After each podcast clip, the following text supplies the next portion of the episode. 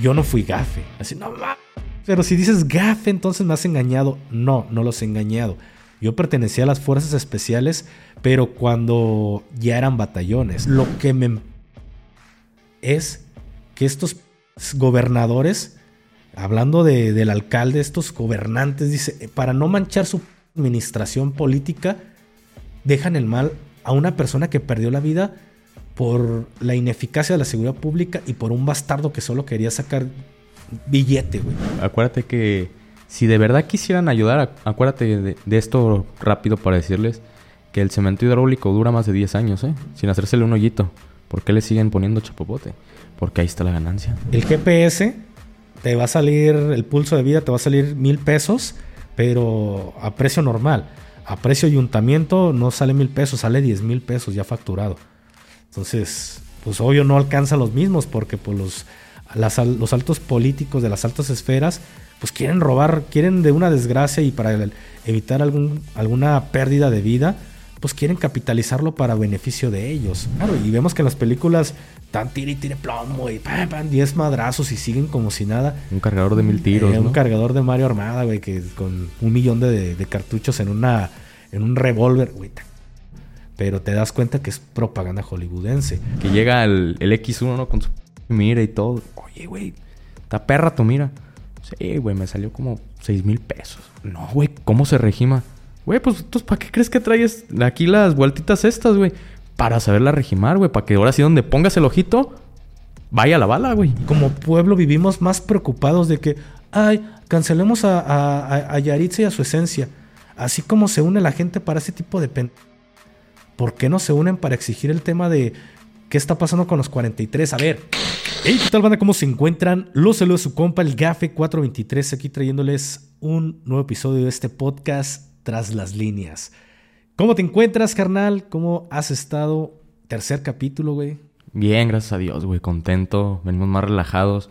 Muy contento porque ya ves este, que nos ha ido muy bien en este, en este video, en este canal. Nos ha ido muy fregón en menos de dos videos. Este, hemos tenido muy buena aceptación de la gente y pues no me quejo. Creo que les está gustando el, tema y la forma en la que lo estamos haciendo, hermano. De hecho, sí, güey. Ahí, este, para las personas que están viendo el podcast a través de, YouTube y también para los que están viéndolo a través de, Spotify, eh, se ha posicionado bien, güey. Porque es el segundo episodio que, teníamos público. Ahorita que nos están escuchando ya vamos por el, el tercero.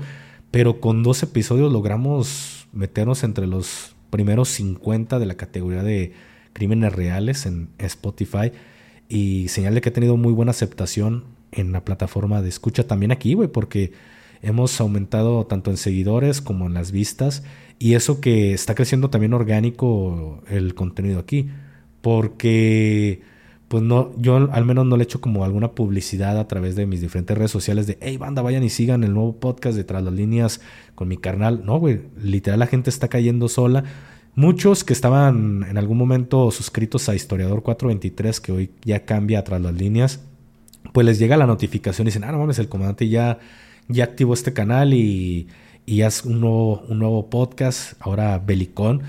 Y pues está creciendo orgánico tanto en vistas como en suscriptores y la necesidad de yo estar como mandando flujo de, de mis páginas principales, güey. Y ahorita en Spotify, de repente, creo que fue el sábado, el sábado la noche dije, ah, bueno, mames, ya estamos en el número 45. El domingo bajamos, ya no estamos entre los primeros 50. Pero pues es normal para la gente que nos está escuchando, de repente puedes subir 4 o 5 posiciones y al día siguiente bajar 10 posiciones.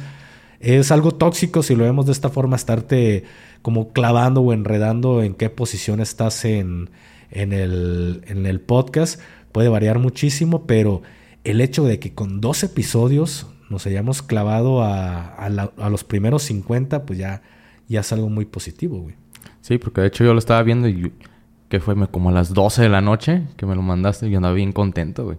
Hasta el pinche sueño se me fue, pero pues como dices tú, no hay que clavarnos en eso porque pues es muy variable, es muy variable esto de que en cualquier rato podemos subir, podemos bajar, pero eso habla bien de que la gente le está dando buena aceptación como tú dices, para dos episodios nada más que llevamos, ya para haber entrado en, el top de los 50, es un lujo, hermano. Sí, Y, pues hay que seguir así. Vamos aquí poniendo este los temas que van saliendo semanalmente y, y si no hay algo de relevancia, pues se puede utilizar para, para estar contando este, pues diferentes historias que nos han pasado a lo largo de, de este tiempo que hemos, nos hemos dedicado al tema de la seguridad, que tú actualmente sigues dedicándote a ello, pero pues acá tus servilletas y su servilleta de todos ustedes, pues tiene pues, tiempo que contar, güey. Porque una cosa, fíjate, algo, algo que se me hace chido y que también me lo han criticado mucho, que en, en los diferentes podcasts en los que yo he estado como invitado, ya sea con Roberto, con Gusgri, con Jordi, por mencionar a, a unos, güey, porque hay muchos, por ejemplo, Gabo, etcétera, que la gente me ha, me ha puesto o ha puesto comentarios en esos podcasts y dicen, ah, el gafe siempre practica lo mismo. Y yo así como que... Pues, lo que te preguntan. Que, para empezar, digo, qué chido, güey, que puedo... Pues la gente puede decir siempre es lo mismo, porque siempre va a ser la misma historia, güey. Hablaba el otro día con, con este carajo de, de la Dan sobre este el Carby, que también que él, él sí fue gafe y van a decir, "Ah, ¿cómo que para las personas que me están escuchando y pues no, no es algo que normalmente diga y los que ya son viejos en este, en este mundo de, del canal de, del GAFE 423 y también ya saben cómo se mueve el, tema de las fuerzas especiales. Yo no fui gafe. Así, no mames, pero si dices gafe, entonces me has engañado. No, no los he engañado. Yo pertenecía a las fuerzas especiales, pero cuando ya eran batallones, cuando ya era el cuerpo de fuerzas especiales. El término GAFE o este acrónimo como GAFES viene desde cuando eran grupos, Grupo Aeromóvil de Fuerzas Especiales. Ya por ahí arribita del 2000, 2002 cambia la denominación porque dejaron de ser estos pequeños grupos de zona y de región que estaban distribuidos en todo, en todo el país y se unen todos estos grupos, tanto de zona como de región, y se crean los batallones, güey. Y ya no, como ya no eran grupos, ya no se podía seguir llamándose GAFE. Así es cuando cambia el nombre a Cuerpo de Fuerzas Especiales, porque pues ya ya hay batallones dentro de esta, dentro de este, pues este, esta unidad, güey, que viene siendo también este, eh, medianas unidades, güey, porque pequeñas unidades son desde escuadras hasta, hasta batallones, güey. Ya grandes unidades, no son medianas, perdón, grandes unidades, ya hablamos como...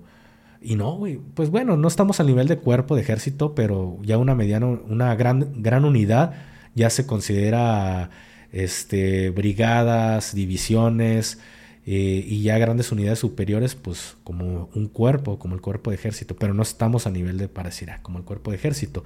Pero bueno, el chiste es de que por eso yo ya no puedo decir yo pertenecía al GAFE porque realmente yo no pertenecía a los grupos, yo ya fui cuando eran batallones, pero internamente dentro del ejército mexicano se nos sigue conociendo con el acrónimo de los GAFES, ahí vienen los GAFES. Eh, y también en la vida civil se les conoce como gafes. Ya nosotros dentro, de, dentro del cuerpo de fuerzas especiales no nos referimos a, como que, ah, somos gafes, ¿no? Somos fuerzas especiales, güey.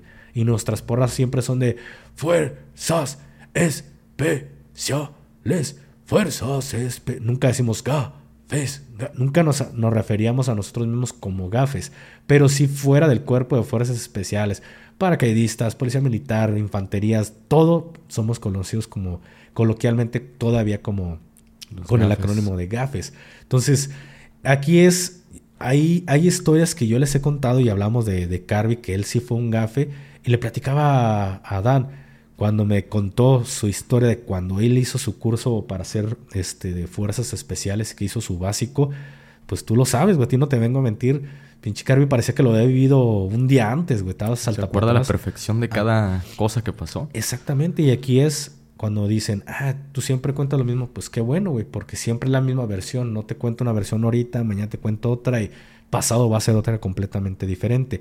Qué bueno que siempre es la misma versión, pero volviendo pues a este tema de los comentarios es, yo también respondo. Yo por ejemplo, cuando tengo el, mi podcast en la cara oculta y traigo mis invitados, o como en, este, en esta situación en la que nos encontramos tú y yo con este podcast, pues nosotros tenemos el control o el dominio de lo que se está hablando en el episodio. ¿A qué me refiero con esto? Que, un ejemplo, Plasti me pregunta algo que yo no quisiera contar, pues simplemente yo puedo hacer como que este corte de, a ver, borra esto, Miguel, y se elimina, güey. Pero pues no, simplemente sabemos qué, qué, preguntarnos y qué cosas sí, qué cosas no, güey. Pero tenemos, por así decirlo, el dominio de lo que está ocurriendo dentro de este podcast, porque tenemos el dominio de lo que se está hablando, pero también el dominio de la edición. Pero cuando yo voy de invitado este, a, a un podcast, pues ahí ya yo pierdo completamente el dominio de lo que está pasando. ¿Por qué? Porque el, el que me está entrevistando él es el que está generando las, las preguntas, güey. Yo simplemente estoy respondiendo. Entonces, pues ahí ya, ya no es mi culpa de lo que me pregunten, güey. Yo simplemente contesto lo que me están preguntando. Aquí ha habido una excepción porque de, todos estos podcasts en los que yo he estado invitado, una única persona me ha dicho, ¿sabes qué, güey? Yo no conozco nada de este tema. ¿Qué te puedo preguntar? Ha sido Jordi White. Porque la gente puede decir, Jordi se aventó unas preguntotas muy perras. En realidad, Jordi me dijo, güey, ¿qué te puedo preguntar? Ah, mira, carnal, ya le mandé yo un correo, esto es lo que tú me puedes preguntar. Y en realidad, él no me hizo una ni una sola pregunta que no le hubiera sugerido yo, güey, que no hubiera estado dentro de ese correo. Entonces, él sí fue el único que me preguntó, pero eh, pues en este caso yo, yo le comenté o le, le hice la sugerencia, puedes preguntarme esto porque yo sabía que tanto la comunidad, a su comunidad, que para mucha de su comunidad de él, pues yo era un desconocido, le podría agradar el tema.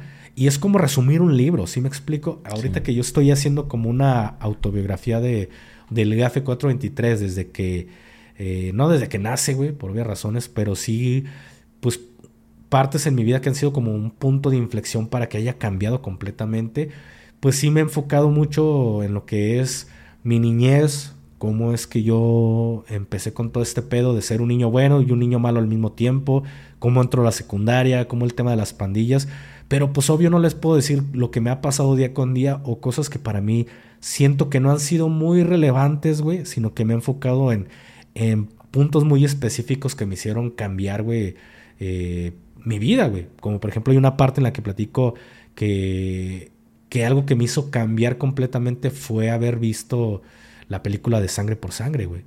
Eh, yo estaba por pasar a sexto, de hecho estaba en las vacaciones ya para ingresar a la secundaria y vi por primera vez la de Sangre por Sangre, güey, me cambió el chip porque me gustó la cultura chicana, me gustó el tema de los barrios, algo que yo desconocía hasta ese momento, yo no sabía que existían pandillas y cuando entré a la secundaria pues yo traía esta idea de quiero entrar a una pandilla.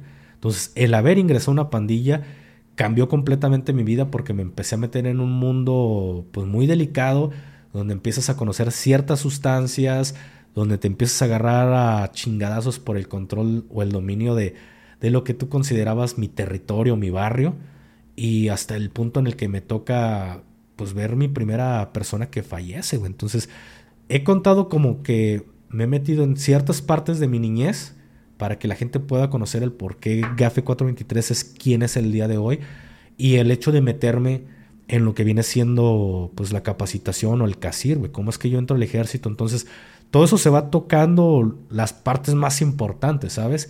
Es como mi cabo, que hoy en día es sargento, pero mi cabo que era mi comandante de escuadra, platicando una vez me decía, no mames, es que la gente cuando ve una película de guerra, dice, no mames, eh, qué chido, los putazos, les, la gente ve el, por así decirlo, el, tercer acto, güey, lo más perro, güey, de todo el, eh, el, pedo, ya lo ve en un, en un conflicto, güey.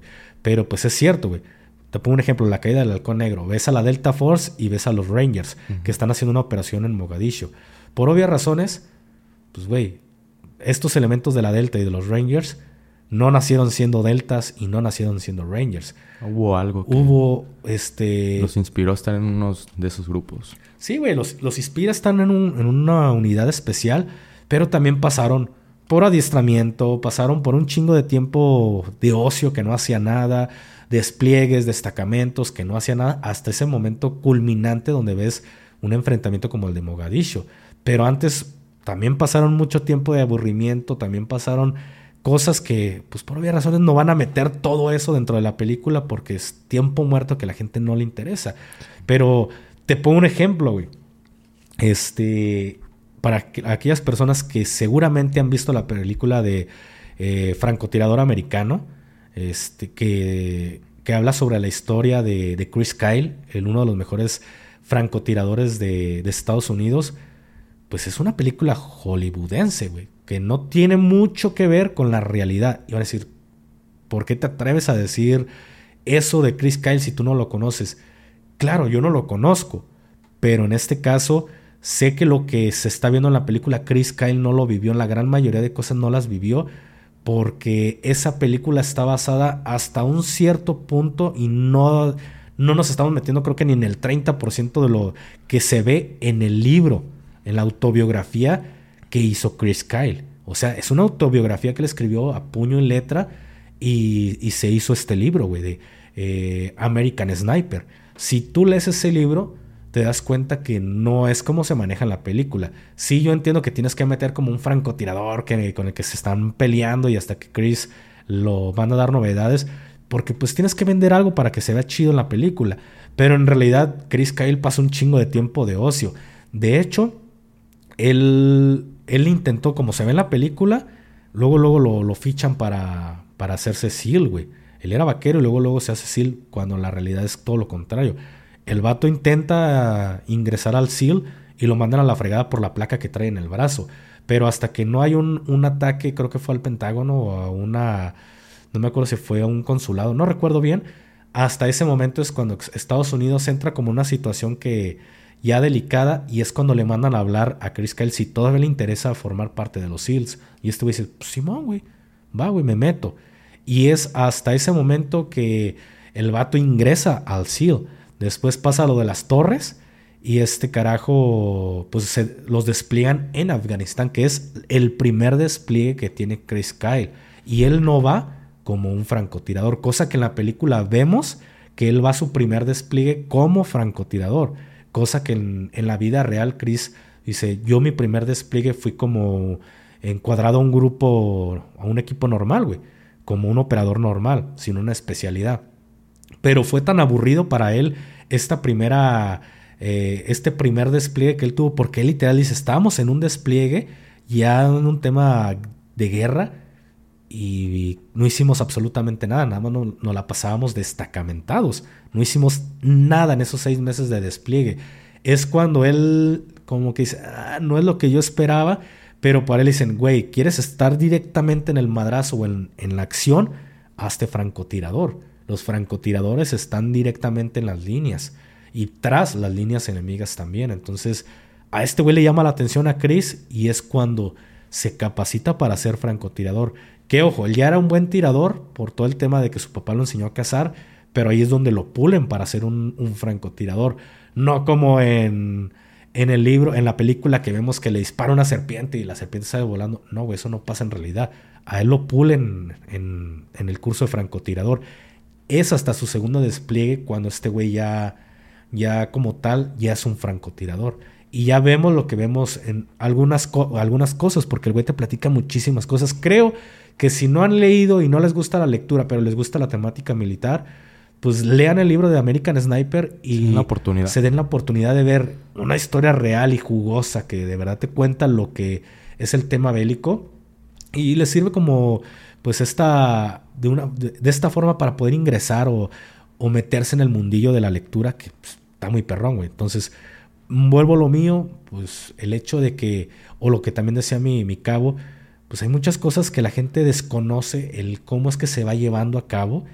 Y, y, tú les empiezas a platicar y dicen, ah, no mames, yo pensé que todo el tiempo andaban en operaciones, ah, mira, hay destacamentos, ah, mira, esto hacen, ah, hasta que llegas a ciertos puntos que pueden cambiar tu vida dentro de, la vida castrense. Entonces, hay cosas que uno omite, pero hay muchísimo tema dentro de casi ocho años y medio que estuve dentro del ejército, pero a veces uno les avienta cosas que les pueda llamar la atención.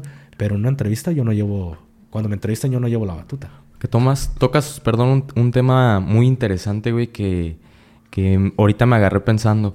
Muchos de, de nuestros seguidores o de tus seguidores también piensan este, que al entrar al, al, ejército, este, a la Guardia Nacional, a la Marina, es de que todo el tiempo van a estar este... Se te olvidó ponerte los headsets, mijo. está bien, pues no, no, es obligatorio, pero está bien. Perdón. Todos piensan que, que, van a andar beliqueando, que van a andar en enfrentamientos, este, en topones a cada rato, pero pues, yo, yo creo que no, güey. O sea, todo, todo tiene, como dices tú, un proceso y a lo mejor cuando estas personas entran o llegan a entrar, a lo mejor se pueden llevar por ahí este su decepción de que, ay, yo pensé que todo el tiempo iba a andar ahí eh, beliqueando, este, teniendo enfrentamientos, pero no, todo, todo, como dices tú, todo, todo es un proceso. O sea, es como te lo decía en videos anteriores, eh, influencers como lo son tú, el, el buen amigo Razo, que han inspirado a mucha gente porque esto se hizo de que ya muchas personas, o más, más que nada muchos adolescentes que están por cumplir su mayoría de edad, quieren entrar a las filas del ejército mexicano, de la Marina, de la Guardia Nacional, por diferentes razones, pero si nos vamos un 80% de esas personas quieren entrar por andar beliqueando, que andar, ah, que vamos a ir a reventar, vamos a ir a hacer esto, vamos a ir a hacer el otro. Tú desde tu punto de vista, cuando tú entraste, ¿cómo fue, cómo fue tu experiencia? ¿Tú entraste y pensaste que ibas a andar beliqueando o querías andar beliqueando? ¿O cómo fue para ti, Gafe? Pues mira, güey, a ver, voy a hacer una pequeña pausa. No, pendiente. Este, mira, ya, ya poner, ya decir un 80% de, de que la gente te diga, ah, pues yo quiero eh, andar beliqueando, ya, ya estamos poniendo un número, una estadística que no sabemos si sea un 80%, puede ser más, puede ser menos, pero pues entiendo como el que tratas de poner este ejemplo, güey. Pero en este caso, güey, eh, sí entiendo que la gente intenta entrar a las Fuerzas Armadas porque quiere darse un topón. Porque veo los comentarios, veo los videos en las diferentes plataformas y la gente quiere entrar a darse un topón. Ojo, no digo que sea así, pero sí el hecho de ciertos videojuegos han hecho que la gente piense que todo es como los videojuegos, güey. Por poner un ejemplo, Call of Duty, el Warzone, güey. Si me explico, piensan que sería así de divertido cuando la vida real no es así de divertida. Mm. Yo entré, yo entré por un sueño, cabrón. Entré porque quería ser militar. Y no era un sueño que tenía dos, tres meses, güey. Era un sueño que, que yo tenía ya casi toda mi vida queriendo ser militar. Pero ojo, aquí yo puedo decir, caí en el error en el cual muchas personas o muchos mexicanos caen en el tratar de pensar que vas a encontrar lo mismo que encontrarías en el ejército de los Estados Unidos en el ejército de México y que la vida sería muy similar a como lo vemos justamente en algo que se llama propaganda hollywoodense, güey. Esta propaganda hollywoodense que hace ver como que los soldados estadounidenses son lo más top, cuando ya cuando estás de este lado dices, no mames, te dan un plomazo y te truenan una placa, la libras, pero aún así te generó fracturas en las costillas. Y vemos que. Hasta que te colas sí, pulmón, güey. Claro, y vemos que en las películas tan tire y tire plomo y pam, pam, 10 madrazos y siguen como si nada. Un cargador de mil tiros. Eh, un cargador de Mario Armada, güey, que con un millón de, cartuchos en una. en un revólver, güey, está cabrón. Pero te das cuenta que es propaganda hollywoodense. Pero muchas de, de esas cosas, tanto entre documentales que traen muchas cosas ciertas, otras no tantas, otras también terminan siendo esta propaganda este, hollywoodense o propaganda del Army, pues te das cuenta que no es tal y cual, güey. Por ejemplo, yo tenía esta idea de que era muy fácil ingresar al ejército como se ve en las películas, de que llegabas, te causabas alta y te pelaban. Cuando en realidad te das cuenta que hasta inclusive en los Estados Unidos, en cualquier rama de las Fuerzas Armadas, lleva un, todo un proceso. Y por ahí está el buen Brian Osuna que nos cuenta cuánto tardó él, que no es tan complicado porque ahí si quieres entrar, sí depende de si tú quieres entrar, vas y vas a una, a una, oficina de reclutamiento y ya tienes que hacer los exámenes. No es tan complicado como aquí, que dependes de que el soldado que está en la entrada te diga, sí, pásate. Pero sí hay ciertas diferencias, pero también ellos llevan su proceso. Pero cuando tú entras aquí, tú dices, ah, pues va a pasar esto y, no, güey. Te das cuenta que, que las cosas no son así en el ejército mexicano. Si me explico? Te das cuenta que lleva todo un proceso que a veces está muy, ¿cómo te puedo decir? Todavía muy en un ejército retrógrada, güey. Hablando como militar, te das cuenta que hay reglamentos que no se han actualizado, que llevan más de 30, 40 años, que desde cuándo se deberían de haber actualizado, como el hecho de, de que te digan, güey, este, no te puedes despegar de más de 50 kilómetros de tu unidad. Porque si te despegas de 50 kilómetros de, tu base o de tu batallón, ya estás desertando. Sí, pero es que ese reglamento aplicaba cuando las distancias se medían a caballo, güey. No es lo mismo lo que un caballo puede recorrer este, a, trote, ¿en cuánto tiempo se va a chingar 50 kilómetros? Y si hubiera alguna situación que en tu unidad te ocuparan hace décadas, güey, y tú te tuvieras que mover a caballo, pues obvio, güey, no mames, vas a tardar horas en llegar a tu, a tu unidad, 50 kilómetros. Cuando hoy en día 50 kilómetros en un carro te los mamas en menos de una hora, güey. Le dices al del taxi, no, le doy 100, pero písele. Pero písele, patrón, y pues, no mames. Llega rápido, Más rápido, exactamente. Entonces, hay cosas que se deberían de modificar, ojo, no solo en reglamentos, sino, sino también en, en esta forma de pensar que tienen eh, o la idiosincrasia que tiene el militar, porque casi la misma forma de pensar de un soldado la van a tener todos, güey, porque se vuelve un efecto multiplicador de un lavado de cerebro que le hacen a todos. Entonces, desde que tú, te, desde que tú llegas, te das cuenta que no es, no es lo mismo.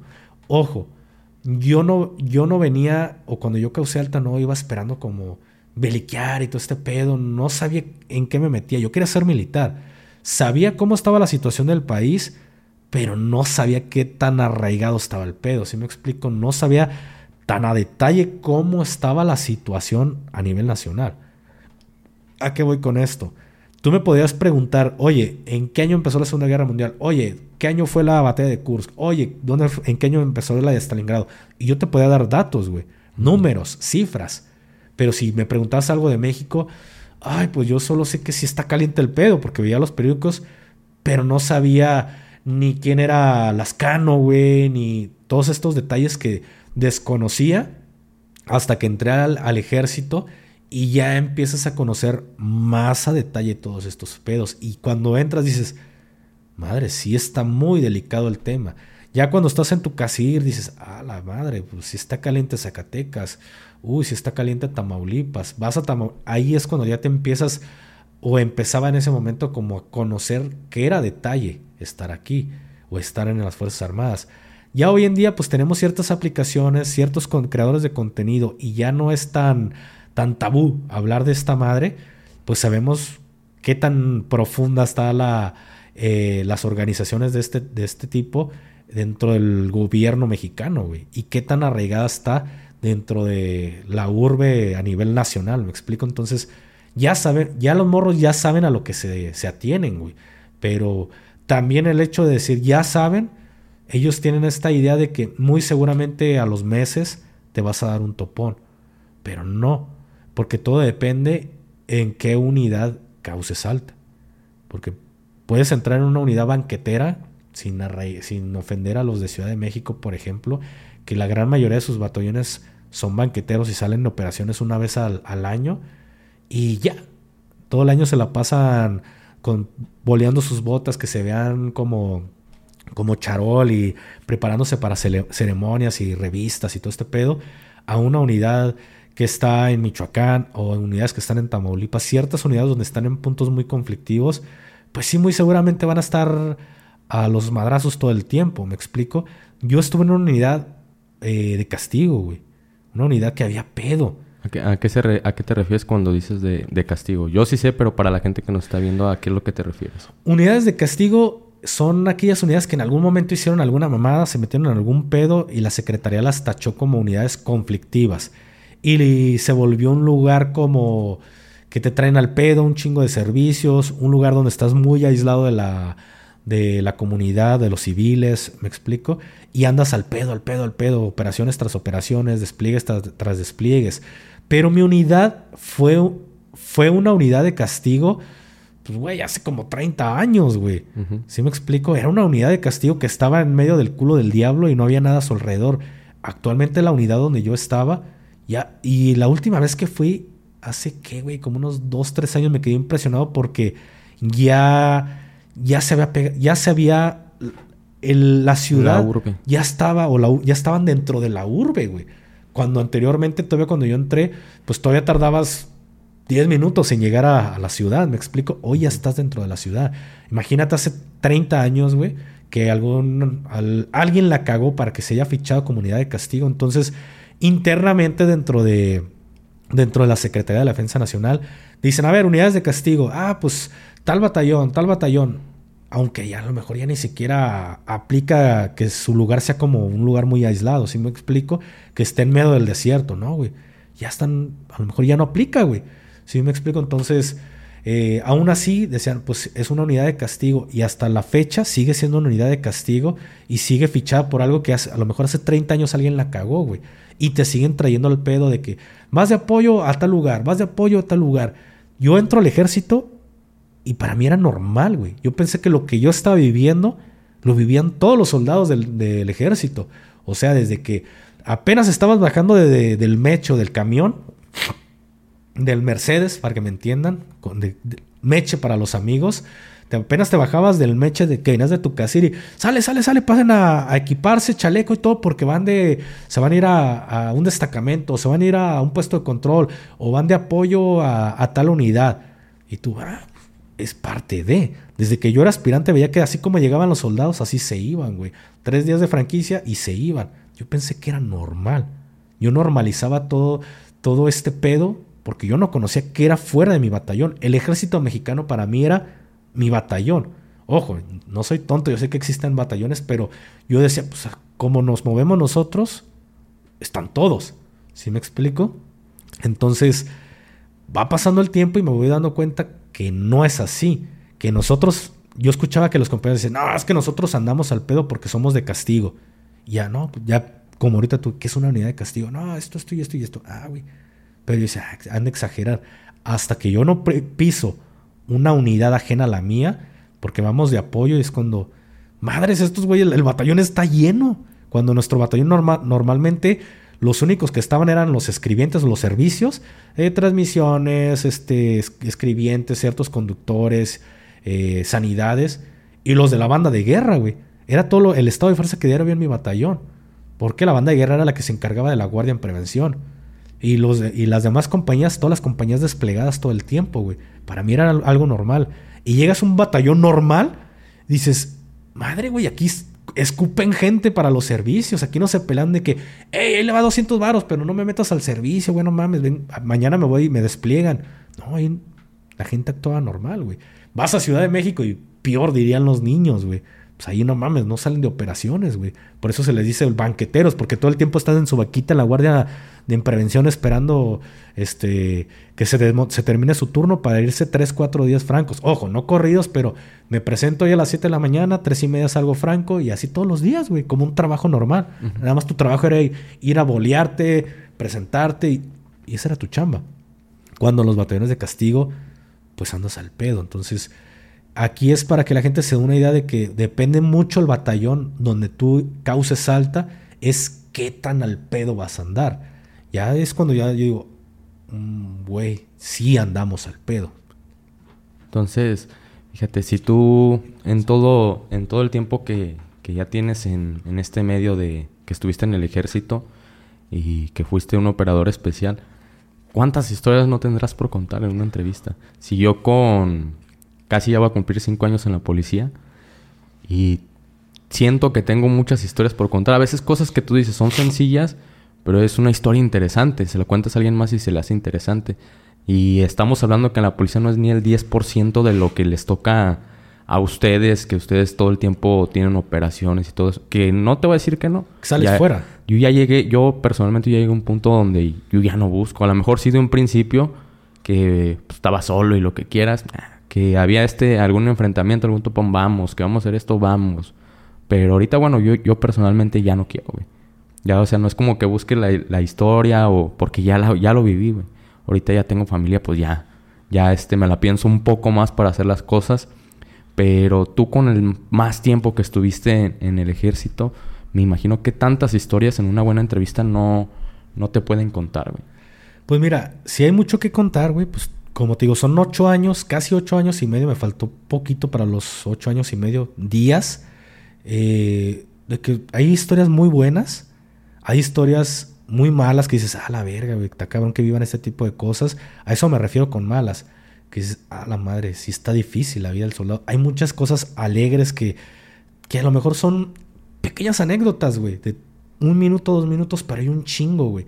Hay muchísimo contenido hablando bélicamente, hablando del ejército mexicano.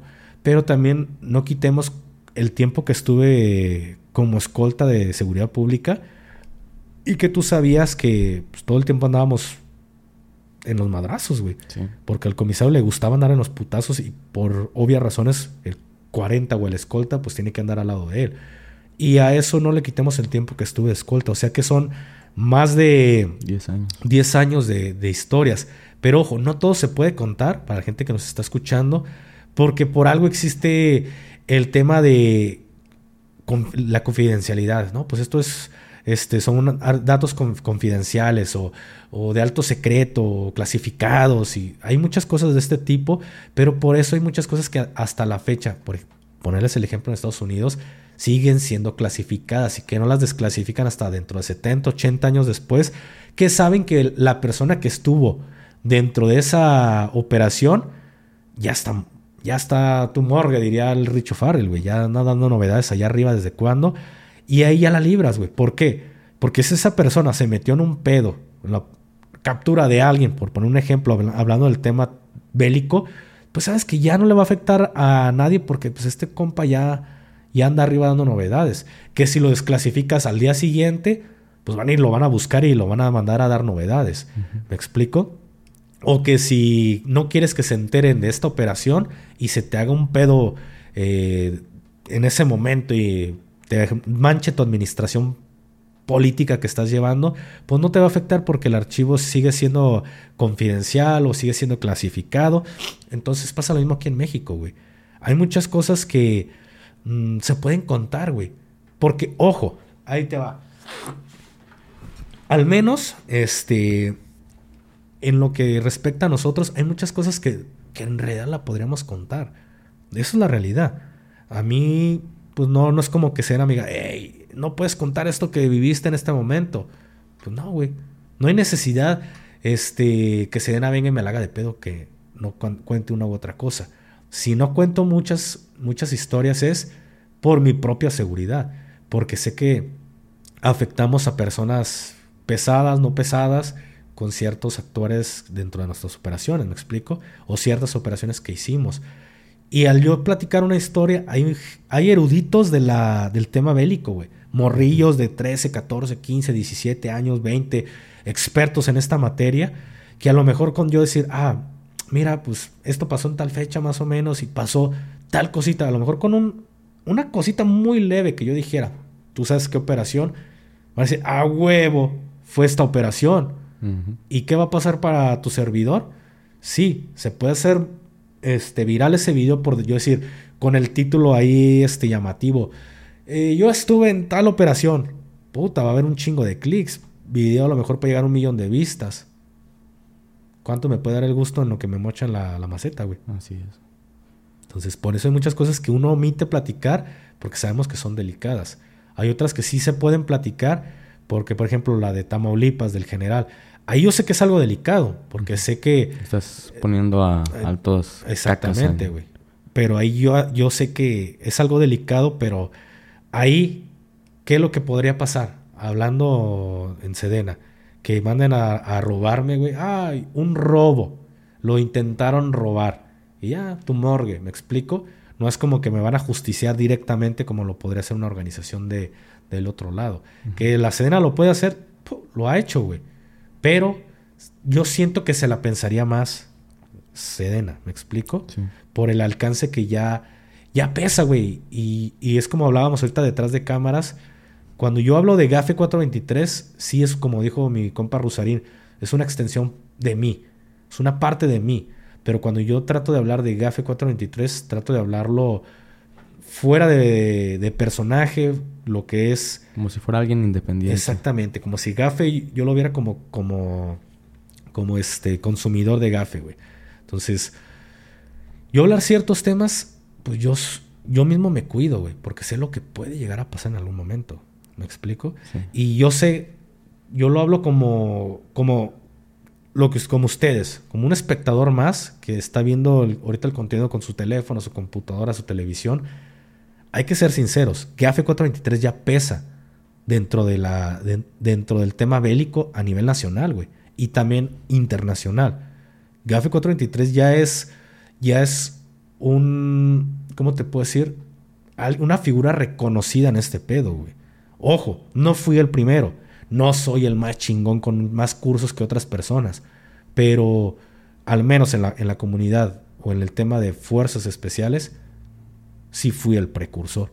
Fui el primer coloquialmente conocido como gafe, que se animó y que tuvo los huevos para decir, ah, este, voy a hacer mi canal y esta es la vida de un gafe y esto es lo que yo he vivido. Porque ya había creadores de contenido de la temática militar, como MC Razo, por poner algunos ejemplos. Un saludo ahí, buen Razo. Un saludo a mi compa Razo y a y otro, otro roña por ahí. Pero no eran de operaciones especiales. Y el hecho de que salga un elemento del cuerpo y diga, hey, ¿qué tal amigos? Soy el GAFE 423 y bla, bla, bla. La comunidad de la Hermandad de Fuerzas Especiales puso el ojo de quién es ese güey. Inclusive uno de mis antigüedades, uno, de mis compas desde que yo era convencional, me dice, hey carnal, ¿ya viste este güey? Este, este vato sí fue de fuerzas especiales. Es más, habla hasta de mi curso, en algún momento habló de mi antigüedad y bla, bla, bla, y bla, bla, bla. Te recomiendo su canal. Y yo, ah, sí está perro, güey. Bla, bla, bla. Acá en mensajes, ¿no? Porque a partir de que yo hice mi canal, mis compas yo ya no les contestaba con audios, güey. Ajá. ¿Por qué? Porque... No te identificaron la voz. No me identificaron la voz. Ya después me cayó con, con mi cabo hoy en día sargento, con este güey con el, mi sargento que una vez fui a visitar, no puedo decir apellidos de nadie porque luego se den arresta a todo mundo nada más por mencionar a, personas. Y ya después, eh, güey, te cayó la verga, tú eres el gráfico 33. Es que pues es algo inevitable, por ejemplo, ahí este, como rápido. A veces que yo estoy viendo los podcasts en la casa, porque como yo te lo he dicho, normalmente yo los podcasts los escucho por Spotify. Cuando estoy en el trabajo o algo, pues ahí traigo mi audífono y estoy escuchando los, los podcasts. Pero cuando los veo en la casa, pues mis hijos no saben qué onda, güey. Y nomás escuchan la voz. Tu tío. Van corriendo y la tele. Tu tío. Tu tío. Y apuntando la tele de que ahí estás. Porque te reconocen la voz, güey. Aunque estés tapado, ellos saben quién eres. Claro, y estamos hablando de niños. Ahora personas con las que también, ya adultos con los que te reconocen, eh, güey, te cayó la verga, tú eres fulanito de tal. No, mi sargenta, ¿cómo no? Y sargentos que, que para mí, pues, les tengo mucho aprecio porque muchos de ellos han sido de fuerzas especiales y me recibieron cuando era un chunquito y al rato yo andarlos, andarlos visitando, por ejemplo, uno que vino aquí a Guadalajara y ya vino como un sargento, ojo, de esas eminencias en fuerzas especiales, pero que él mismo solicitó, este, ya está en la convencional, güey. Por diferentes situaciones que primero pidió una licencia de dos años para no, no chambear en el ejército y trabajar fuera como escolta, que ya se puede afortunadamente. Voy explicándoles poquito este, los que desconocen un poco esto de la licencia, es como un permiso que se congela tu plaza para a lo mejor te dicen te un año o la pides tú por un año y te congelan tu plaza y tú puedes trabajar un año en otra cosa. Claro. Pero ya acabándose el año debes de regresar y como si nada hubiera pasado para que entiendan ahí un poco. Exactamente. Ojo, para los que me están viendo y fueron militares. Uy, siempre se ha podido. Sí, pero ahí especificaban el reglamento para casos especiales, como por ejemplo que tú fueras a ser el alcalde de Chinchis Bravas, de, tu, de tu pueblo, de tu municipio, podías solicitar. Una vez terminando tu, administración o tu mandato, te incorporabas, pero tu antigüedad no contaba, o sea, tu, tu antigüedad se pausaba en el momento en el que tú pedías esa licencia. Hoy en día ya puedes pedir esa licencia a partir de ciertos años de antigüedad puedes decir, ¿sabes qué? Quiero solicitar una licencia para este, separarme de, mis deberes un año y ya tú decías por diferentes, por temas familiares, autorizado, tu antigüedad se pausaba y mucha gente utilizaba ese tiempo para salir a trabajar fuera igual. Tu sueldo que de, o tus saberes que estabas percibiendo en Sedena se pausa, todo se pausa. Y muchos se iban a trabajar de escoltas, hablando de fuerzas especiales. Y güey, de estar ganando 17 mil pesos y menos préstamos y todo, que te quedaban a lo mejor 7, 8 mil pesos como sargento en fuerzas especiales a ¿eh? irte al mes, a irte a trabajar como escolta ganando 40 mil pesos, hasta mi compa decía, el sargento, este, ah, no mames, hermandad. Eh, acá en un año hice lo que no hice en, he hecho en casi 15 años, 17 años de servicio. Entonces, cuando él, él se incorpora de este pedo, eh, y regresa al, ejército, se le acaba su licencia, pues él ya prácticamente, él prácticamente, seguimos siendo, él, era infante, lo pasan a disposición de, de su dirección del arma de infantería. A ver, ya se incorporó infantería a este elemento que estaba de, pues, de relax. No sé si me explico. Porque, ojo, nos estamos abriendo, se está abriendo un chingo este podcast en un chingo de temas, güey, si te estás dando cuenta. Eh, cuando tú eres de fuerzas especiales, eres de fuerzas especiales, pero no. ¿Por qué? Eres prestado. Eres prestado. Buena palabra. Mejor ejemplo no, no pude dar. Eres un elemento prestado al cuerpo de fuerzas especiales. No es como en la brigada de fusileros paracaidistas o en la policía militar o en guardias presidenciales, que si tú causas alta en la brigada de fusileros paracaidistas, que anteriormente, ahorita creo que ya volvieron a lo mismo de, de que ya para ser paracaidista tienes que venir directamente de la vida civil para ellos meterte su lavado de cabeza. Pero hubo un momento en el que Cienfuegos dijo, no, ya civiles ya no entran directamente a la brigada, tienen que ser primero militares. Entonces, ¿qué hacía la brigada? Reclutaba de todas las, de todos los de todas las armas y servicios, hacían el cubapa y ya después causaban alta en la brigada. Si tú eras infante, eras caballería, lo que fuera, causabas baja de tu infantería y causabas alta en la Fuerza Aérea, que actualmente los paracaidistas ya pertenecen al ejército mexicano. Pero anteriormente, si tú eras el soldado de infantería Plastilov, ah, causabas baja como soldado de infantería, causabas baja del ejército y causabas alta en la Fuerza Aérea y ahora tu empleo era soldado FAF Plastilov, Fuerza Aérea Fusilero Paracaidista Plastilov. Cambiaba tu trabajo, cambiaba tu empleo. Lo mismo, causabas baja de la infantería, soldado infantería y causabas alta soldado, policía militar, soldado, guardia presidencial. ¿Me explico? Pero fuerzas especiales no. Ojo, fuerzas especiales cobra su bono como cuerpo especial pero no es un cuerpo especial. De acuerdo al, reglamento y de acuerdo al manualaco, fuerzas especiales no existe en el ejército mexicano. No existe. Hay cuerpos especiales como la Brigada de Fusileros Paracaidistas, la Policía Militar, guardias presidenciales y sí, para las personas que no sabían, la banda de música es un cuerpo especial. Solo existen cuatro cuerpos especiales dentro del ejército y Fuerza Aérea Mexicana. Ya los dijimos los cuatro. Paracaidistas, Policía Militar, Guardia Presidencial y los de la banda de música. El quinto no reconocido es Fuerzas Especiales. No reconocido porque no existe. Sí, vemos el cuerpo de Fuerzas Especiales, vemos las instalaciones, vemos todo, pero en papel y sobre el papel no existe. Entonces, cuando tú causas salta en, en el cuerpo de Fuerzas Especiales, no causas alta como tal, eres prestado. Yo mi empleo, si ustedes ven mi cartilla militar, sigue diciendo cabo de infantería. O los que son artilleros, sargento de artillería, o sargento del arma blindada, o zapador. No dejamos nuestro, nuestra arma, güey. Porque no existe como tal cuerpo de fuerzas especiales. Cosa que deberían de modificarlo. Por ejemplo, en la, Marina si es eh, marinero de fuerzas, fuerzas especiales, bla, bla, bla. ¿Sí me explico? Sí existe allá, acá no. Entonces, eres prestado. Tu arma dice, te presto mi elemento para que vayas a hacer las funciones de un operador especial. Entonces, cuando mi sargento se incorpora nuevamente al ejército, pues él no se incorpora al, a donde pertenece. Por ejemplo, la brigada de fusileros paracaidistas. Él llega a su batallón. Él llega. De infantería se pone a disposición de su dirección, güey. Ajá. Que, por ejemplo, un, sargento de la brigada de paracaidistas solicita esa licencia y cuando se incorpora, ¿a dónde, a quién, dónde lo pone a disposición? ¿Dónde causaste alto? Donde, a donde perteneces, a tu dirección, que en este caso es de los paracaidistas, güey. Tú sigues siendo paracaidista. A lo mejor ya no llegas al tercero, a lo mejor te mandan al primero. Sabes que en el tercero no hay vacantes, pero te vas al primero, porque sigues siendo paracaidista. Pero en el caso de un fuerza especial, no lo ponen a disposición del cuerpo de fuerzas especiales porque no existe. ¿A dónde te mandan? A ver, pues a tu dirección. Te pones a disposición de tu dirección. Infantería. ¿Sabes qué? Eh, vas a ir a, tal batallón de tal lugar.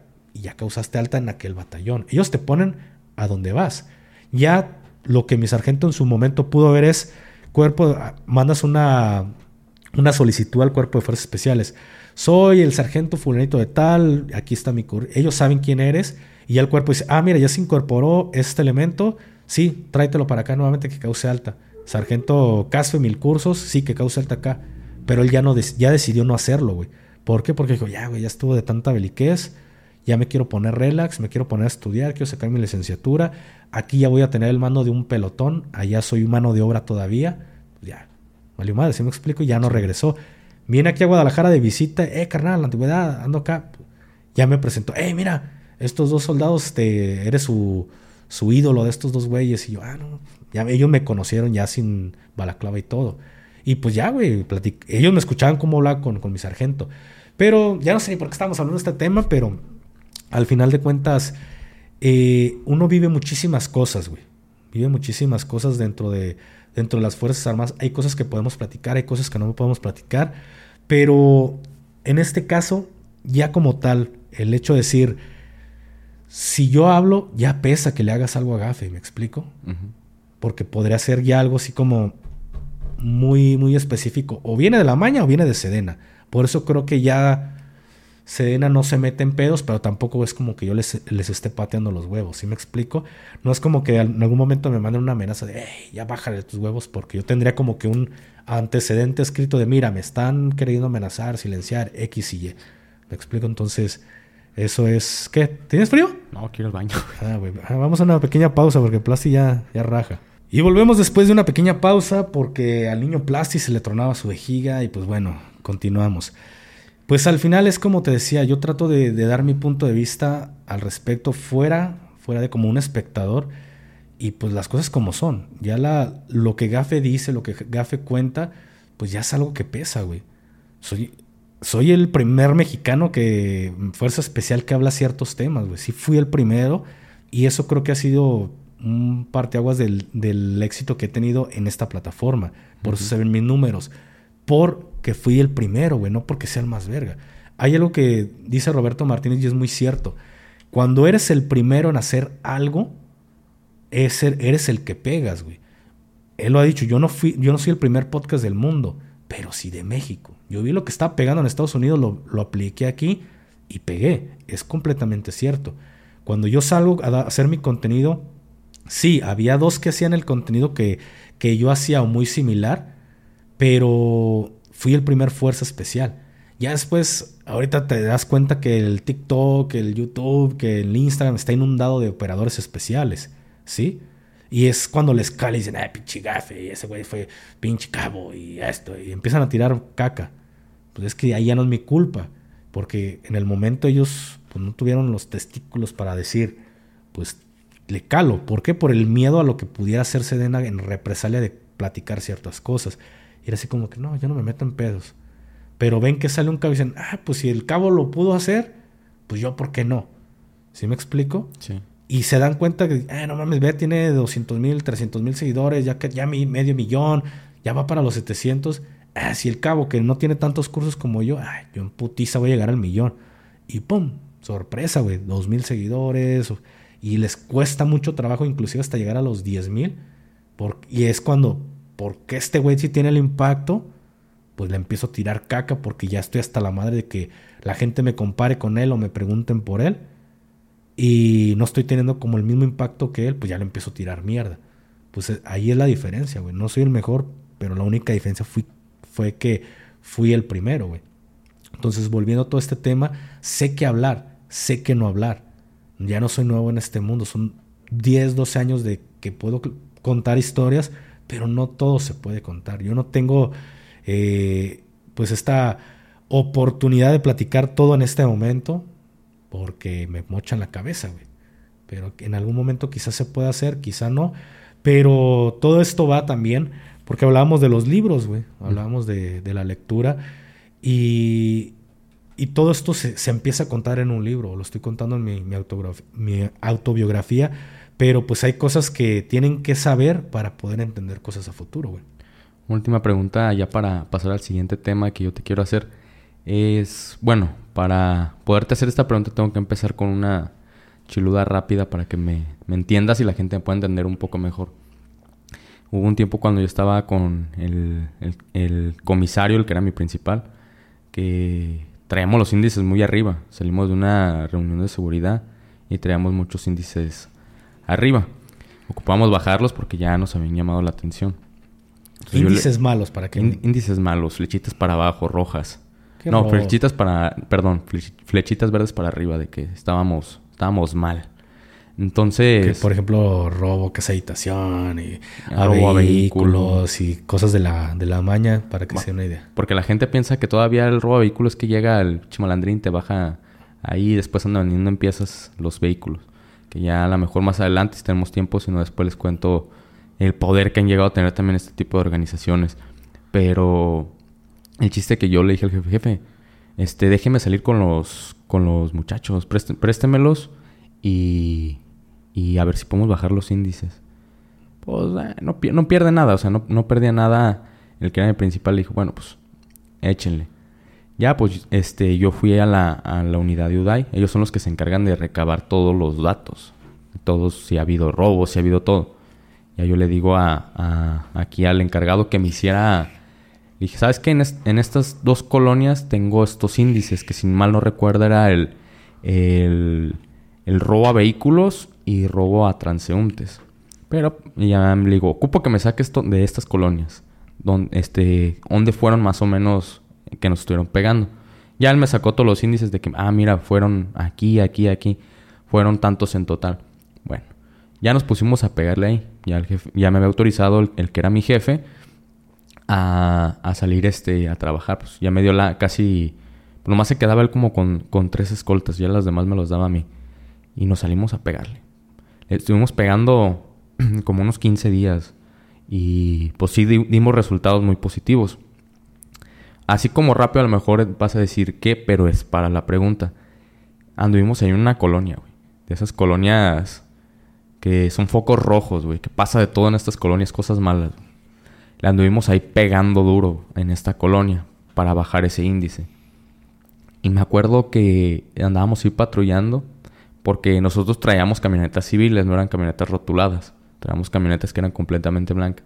Para que no pensaran que, éramos ahí de, de los otros, Obviamente traía a los motorizados, esas sí estaban rotuladas.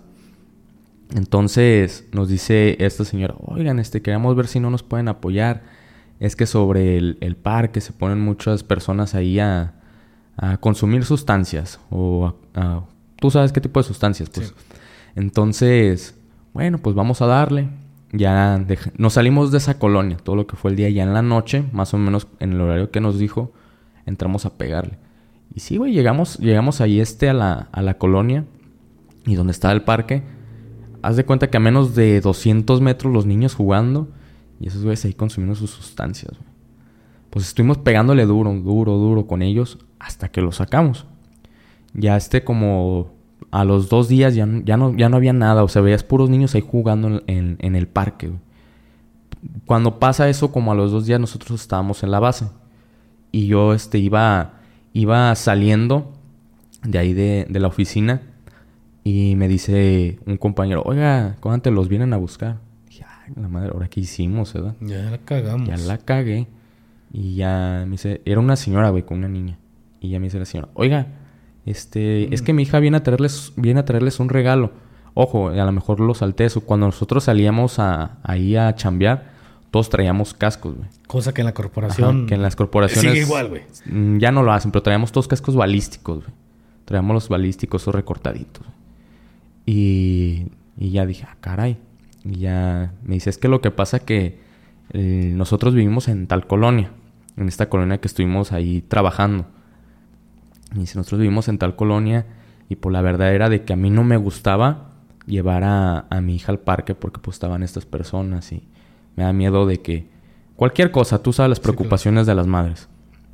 Y si pues la verdad, dice ya el día de ayer pude ver que pues, estaba, vi el parque tranquilo, que no están estas personas y vi a mi hija jugar. Y mi hija estaba bien feliz porque había podido jugar en el parque con otros niños y lo que quieras, ¿no? Entonces dice, y es que mi niña por lo mismo de que está feliz viene a traerles un regalo. Ya, ah, caray. Y ya saca y me da... Era una niña como de unos cuatro o cinco años, güey. Estaba chiquita. Y me, me nos da una hoja, güey. Una hoja así, este... Y si mal no recuerdo decía... Gracias, policías de México, algo así. Un corazón, Y sentí chingón, güey. O sea, bien chingón. Y fue cuando dije... Todo este pinche desmadre ha valido la pena, güey. Todo ha valido la pena esto que nos acaban de dar. La verdad está, está, muy chingón. La verdad no supe ni qué decirle a la señora ni a la niña. Le dije, no, pues, lo, único que, lo único que yo le dije a la señora fue, eh, no, pues únicamente estamos haciendo nuestro trabajo para esto, para que puedan seguir ustedes estando tranquilos en los espacios públicos o salir a las calles. Pero sentí bien chingón, güey. Entonces yo llego y le, doy parte al que, era, al que era mi jefe. Oiga, fíjese que así, así, nos trajeron esto. Y me dice, mira, cabrón, dice, los reconocimientos que más valen son los que te dan las personas, que te reconocen tu trabajo. Y más en este caso si es un niño que gracias al trabajo que están haciendo ustedes pudieron, puede volver a salir tranquilamente a jugar. Dice, ve, compártelo con, con, con los compañeros que en este momento pues son tus, tus muchachos, compárteselos. Y ya fui y les dije, a ver, reúnense todos aquí, ¿saben qué? Pasó esta situación y nos vinieron a agradecer de esta forma. Le subí la moral a todos, Creo que todos sintieron lo mismo que yo. Y ahí fue cuando yo dije, todo este pinche desmadre de que... Porque en esos 15 años tocaron enfrentamientos, amenazas de, de que nos iban a, a, dar ahí cuello, muchas cosas, güey. morgue. Porque ahora sí que metimos mucho trabajo delicado. Pero ahí fue cuando dije, todo, todo este desmadre ya sirvió. Porque nos lo vino a reconocer quien menos esperábamos de que está sirviendo todo esto que estamos haciendo. ¿A ti te llegó a pasar algo similar que dijiste, todo, todo esto valió la pena porque me, me reconocieron? A lo mejor en un papel o alguna persona, ¿valió la pena que tú digas, esto se siente bien a toda madre? Pues, güey, a mí me pasó muchas veces en diferentes estados, güey. Por ejemplo, Michoacán era un lugar que nos veían y ¡eh, soldados! Este, cajas de aguacate, pásense, les, nos hacían comida, güey. Diferentes formas de que la gente nos demostraba este agradecimiento y aunque uno no lo sea para esperar algo cambio, pues no les podíamos negar el hecho de que, ah, les queremos hacer unas carnitas.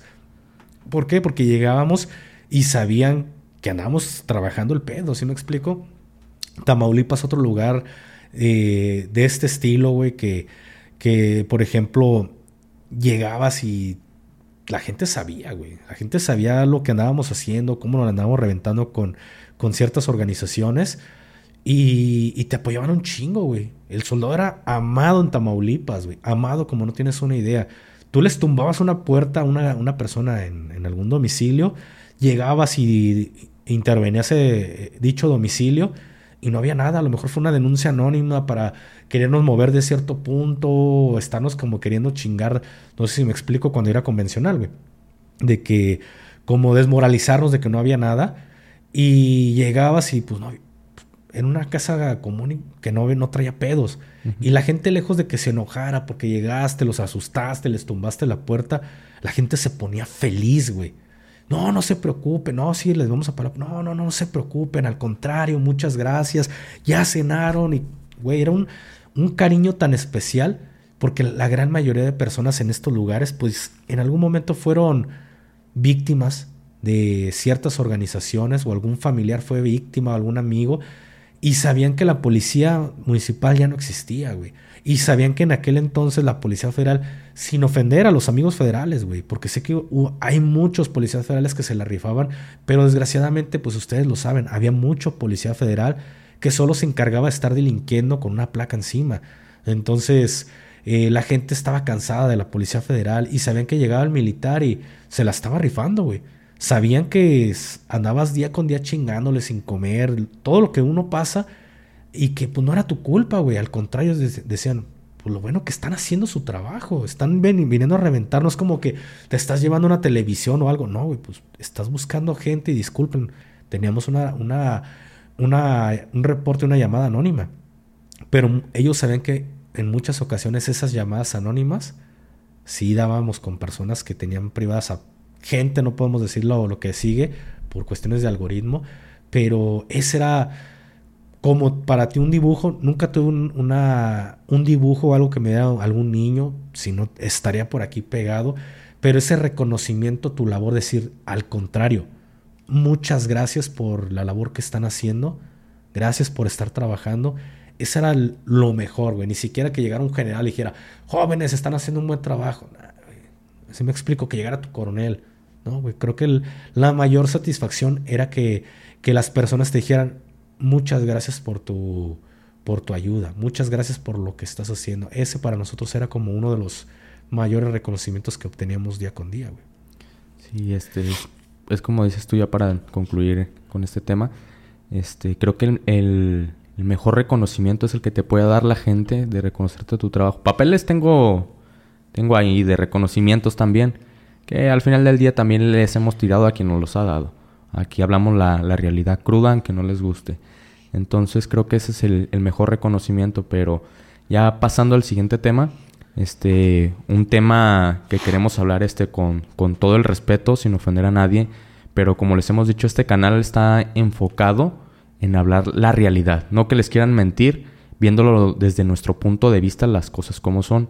Entonces esperamos no ofender a nadie y tocarles este tema como es. En, en días pasados, en, en estos días, eh, tuvimos un caso de, de, una, de una persona de, del sexo femenino que por ahí este, sufrió un asalto y lastimosamente este, le quitaron la vida, güey.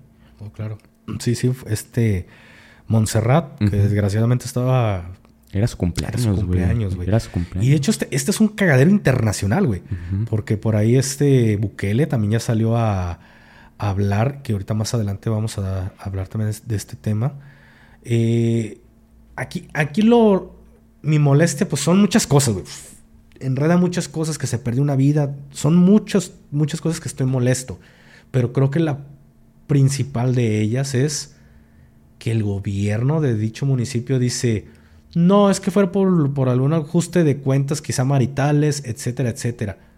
Queriendo manchar la imagen de Montserrat. To tocas un tema interesante, era lo que yo venía preguntando sobre, perdón, venía este, pensando sobre ese tema. Si ellos dicen que hay un antecedente, días atrás, como te lo he dicho, yo veo tus podcasts, eh, escucho tus podcasts, no los veo. Tuviste aquí a una señorita de invitada que ella habló, creo, este, creo que ahorita es de la, del apoyo feminista, pero ella habló que ella tuvo una medida de protección, que las medidas de protección al final del día no sirven, güey. Claro, y tú lo hablas desde tu punto de vista policíaco, güey. Y yo así te lo digo. Ruiz.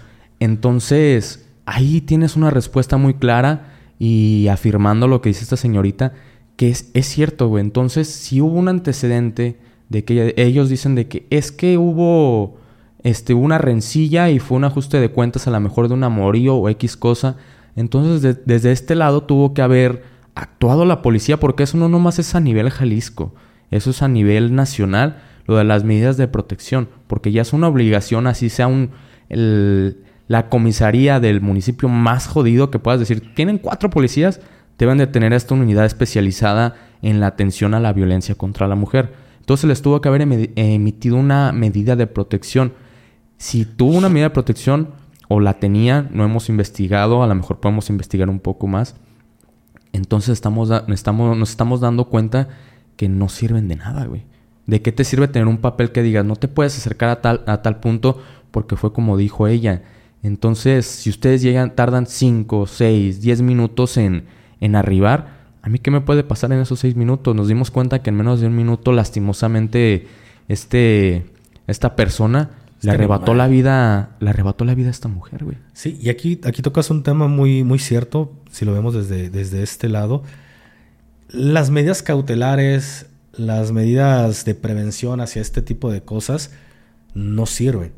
Fíjate, a mí Andy Ruiz, ese día que viene y se siente, me platica que a ella le dieron un dispositivo por si había pedo. ¿En cuántos municipios dan esto? Eh, mira, en el municipio que, que estaba yo trabajando, eh, cuando estuve ahí con el comisario, fuimos los pioneros en empezar con este tipo de, dispositivos. Ya después lo fueron ahí optando otro, otros municipios. Pero yo relativamente... Cada quien pues sabes que le va a ir modificando para decir yo fui el original. Este, el mío está mejor. Y como que se fue perdiendo el, lo que era para lo que era principalmente.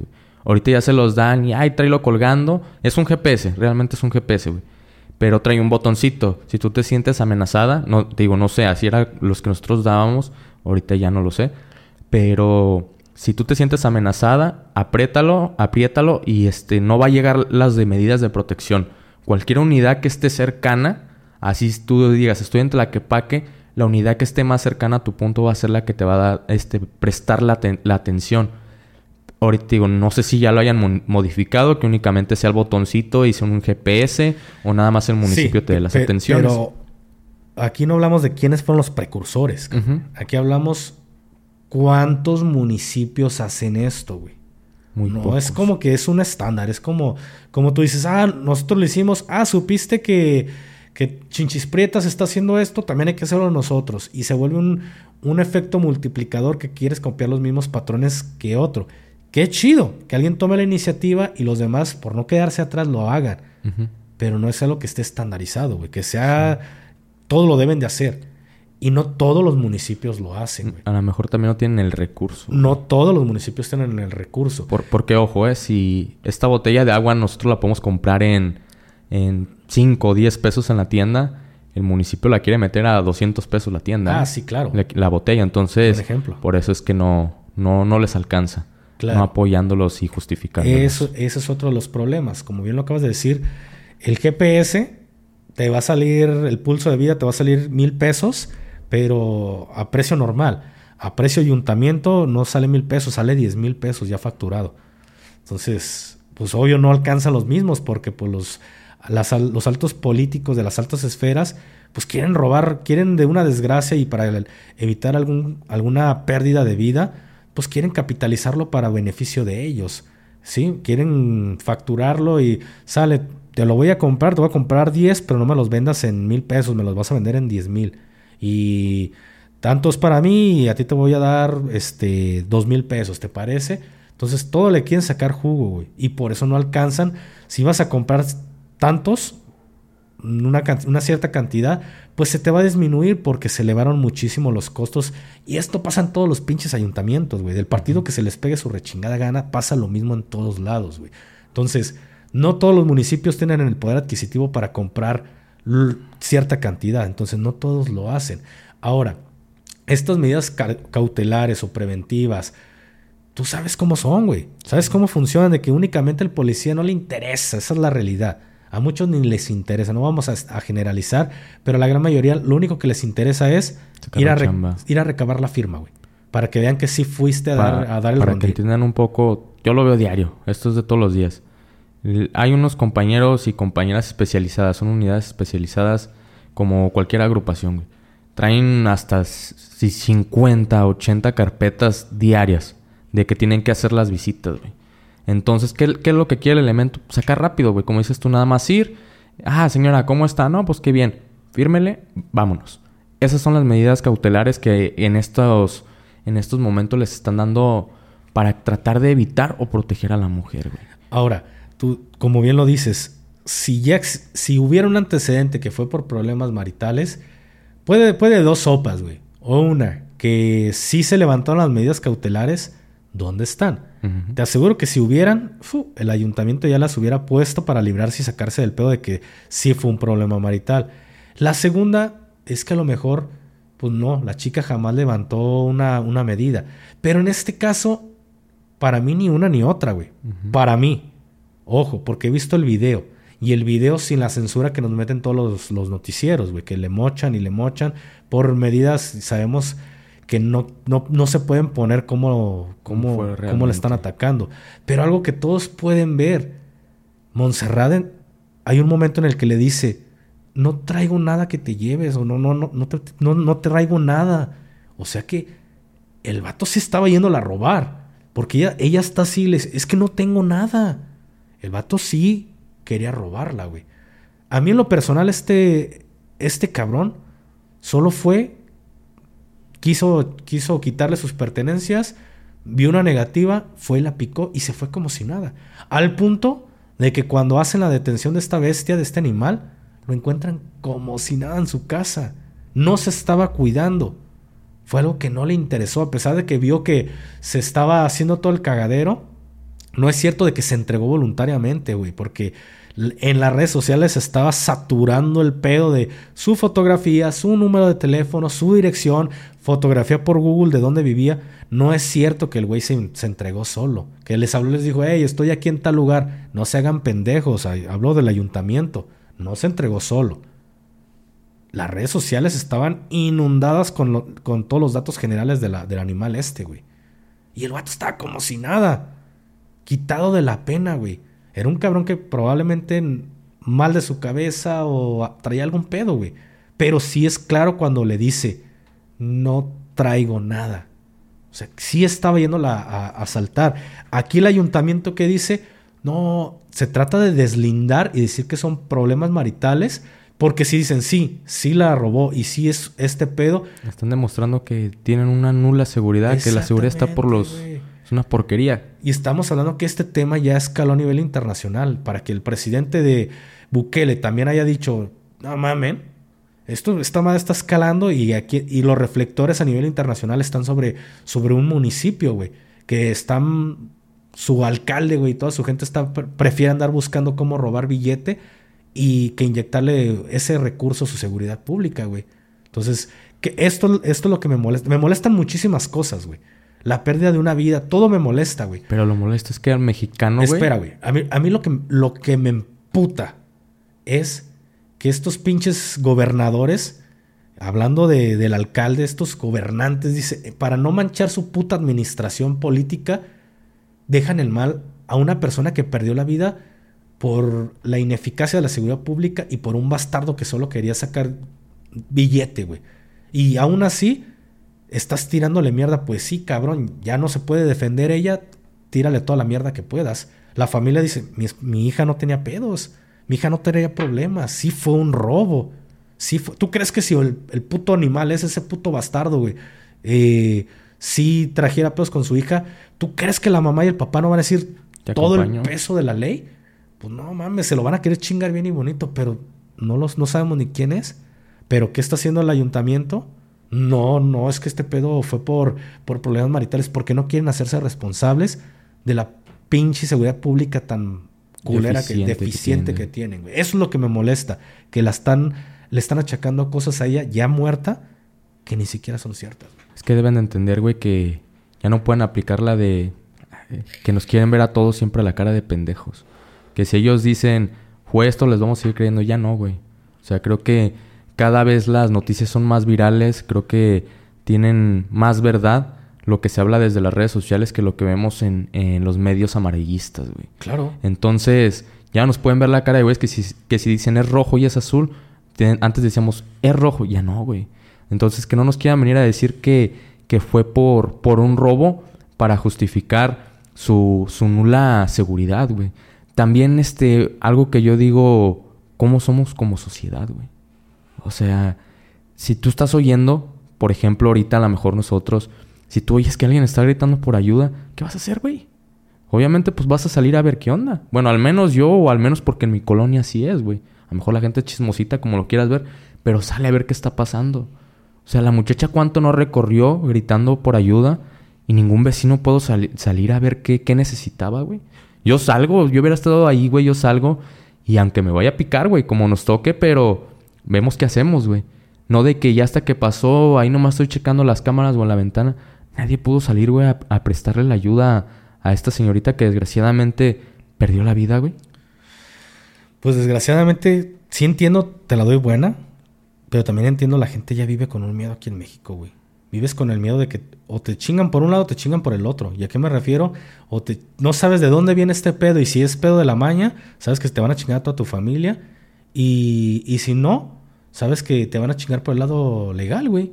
Por todos lados te chingan y es lo que dijo Bukele. Eh, al, día de mañana, eh, sí, sus pinches derechos humanos, aquellos pinches cerdos van a estar... No dijo cerdos, eso ya es... No lo estoy parafraseando, eso ya fue mío. Pero aquellos pinches cerdos de derechos humanos van a estar abogando porque aquel puto animal salga. Y nadie se acuerda de Montserrat, nadie pelea a Montserrat. Porque, hablando del tema de derechos humanos, no les interesa la vida de ella. Les interesa que se respeten los derechos y las garantías de aquel pinche animal, güey. De aquel pinche cerdo. Desgraciadamente por eso México está como está, güey. Porque no hay esos huevos como los que los, los tiene en estos momentos Bukele tan radical que ya hay una paz, una tranquilidad en, en, dicho, en dicho país que no había en décadas, güey. Y aquí todos los mexicanos vivimos atemorizados, cabrón. Vivimos más preocupados por que a Yaritza no le gusta eh, la comida mexicana y a su hermano le gusta el chicken, güey. Vivimos en una sociedad tan polarizada y tan falsa, tan hipócrita. Porque ahorita dijiste de, la sociedad, güey. Y es completamente cierto. Como pueblo vivimos más preocupados de que, ay, al hermano, eh, chicken, al hermano le gusta chicken, cancelémonos. Cancelemos a, a, a Yaritza y a su esencia. así como se une la gente para ese tipo de pendejadas, ¿por qué no se unen para exigir el tema de qué está pasando con los 43? A ver, ¿qué hay? ¿Qué, qué, datos, qué información nueva hay sobre los 43 desaparecidos? ¿Está involucrado el ejército? Chinguense al que, al que es el responsable. ¿Cuánto tiempo no ha pasado? Y creo que hasta la fecha que yo estoy, estoy diciendo esto, el ejército nunca... Y soy militar, güey. Porque el término ex militar no existe. Soy militar. Y no porque haya sido militar, se los he dicho, voy a, hablar todo lo bonito y voy a dar, darle válido todo lo que es el ejército, aunque le haya cagado. No. Creo que hasta la fecha el ejército no ha salido a dar la cara y decir, sí, los jóvenes que perdieron la vida en el TEC de Monterrey, en Monterrey, eh, no eran de una organización, Sí fue por pendejada de los soldados que los confundieron y sí los que tuvieron el mando hicieron todo un pinche teatro. Discúlpenos. Sé que sabemos que con una pinche disculpa no les vamos a regresar a sus hijos, pero sí vas a limpiar la imagen de dos estudiantes que todos los días salían a chingarle, güey, para poder ser alguien en la vida, güey. Y para eso no se une la gente, cabrón. Para las cosas que en verdad valen la pena, no se une la gente para estupideces como, ay, que les gusta el chicken, que no les gusta el ruido, para esas babosadas sí se unen las personas, güey. Pero alguien exige, alguien saca TikToks, alguien, hey, ¿qué, ¿qué, ha pasado con la info de los 43? Sí, ya, sabemos quién es el responsable. Pues no, nadie sale a pelear eso. Porque como dicen ustedes los mexicanos, eso es lo que tienen de malo. Que no se unen para, para ser un, un mejor país, güey. ¿Por qué las pinches calles? ¿Por qué somos que el término tercermundista y primermundista y todo este pedo, a mí no me gusta, pero es la realidad, quien no le guste, cabrón. Porque dicen, aquí en Europa este, no, son, no, tenemos, no somos mejores, simplemente se nos hace valer y se nos, se nos respeta como pueblo, güey. Porque aquí las calles deben estar bien, porque aquí sí podemos exigirle a nuestros gobernadores que lo hagan, porque sí se toma en cuenta lo que el pueblo está pidiendo y lo que el pueblo está exigiendo. Aquí, ¿qué te dan, güey? Pinches calles todas llenas de baches, un desmadre. Ahí está tu colonia, güey, ahí está tu casa. No mames, ya no, ya no hay ni por dónde meter la puta camioneta, güey. No sé si vender mi camioneta y comprarme un tanque para poder entrar a, tu colonia, güey, porque por donde sea. Un racer, güey. Un racer, cabrón, para poder entrar a tu fraccionamiento.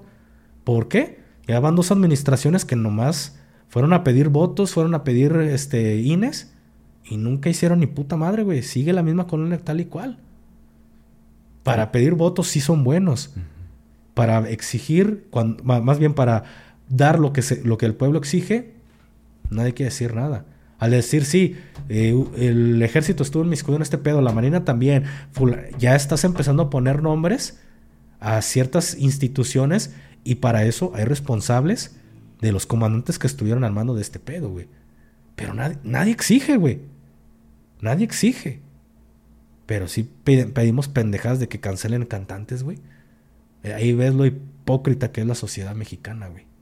Yo creo que más bien deberían estar hablando de, este de esta de este tema, perdón, de esta señorita que desgraciadamente perdió la vida.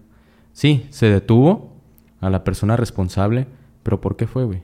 Porque sí hubo ahí el, el viralismo, pero al final del día te lo puedo asegurar que en un mes, dos meses, se va a olvidar, güey. No vamos a saber si, si se le dio justicia, si únicamente sigue con presión preventiva o ya le dieron algún, alguna sentencia, güey.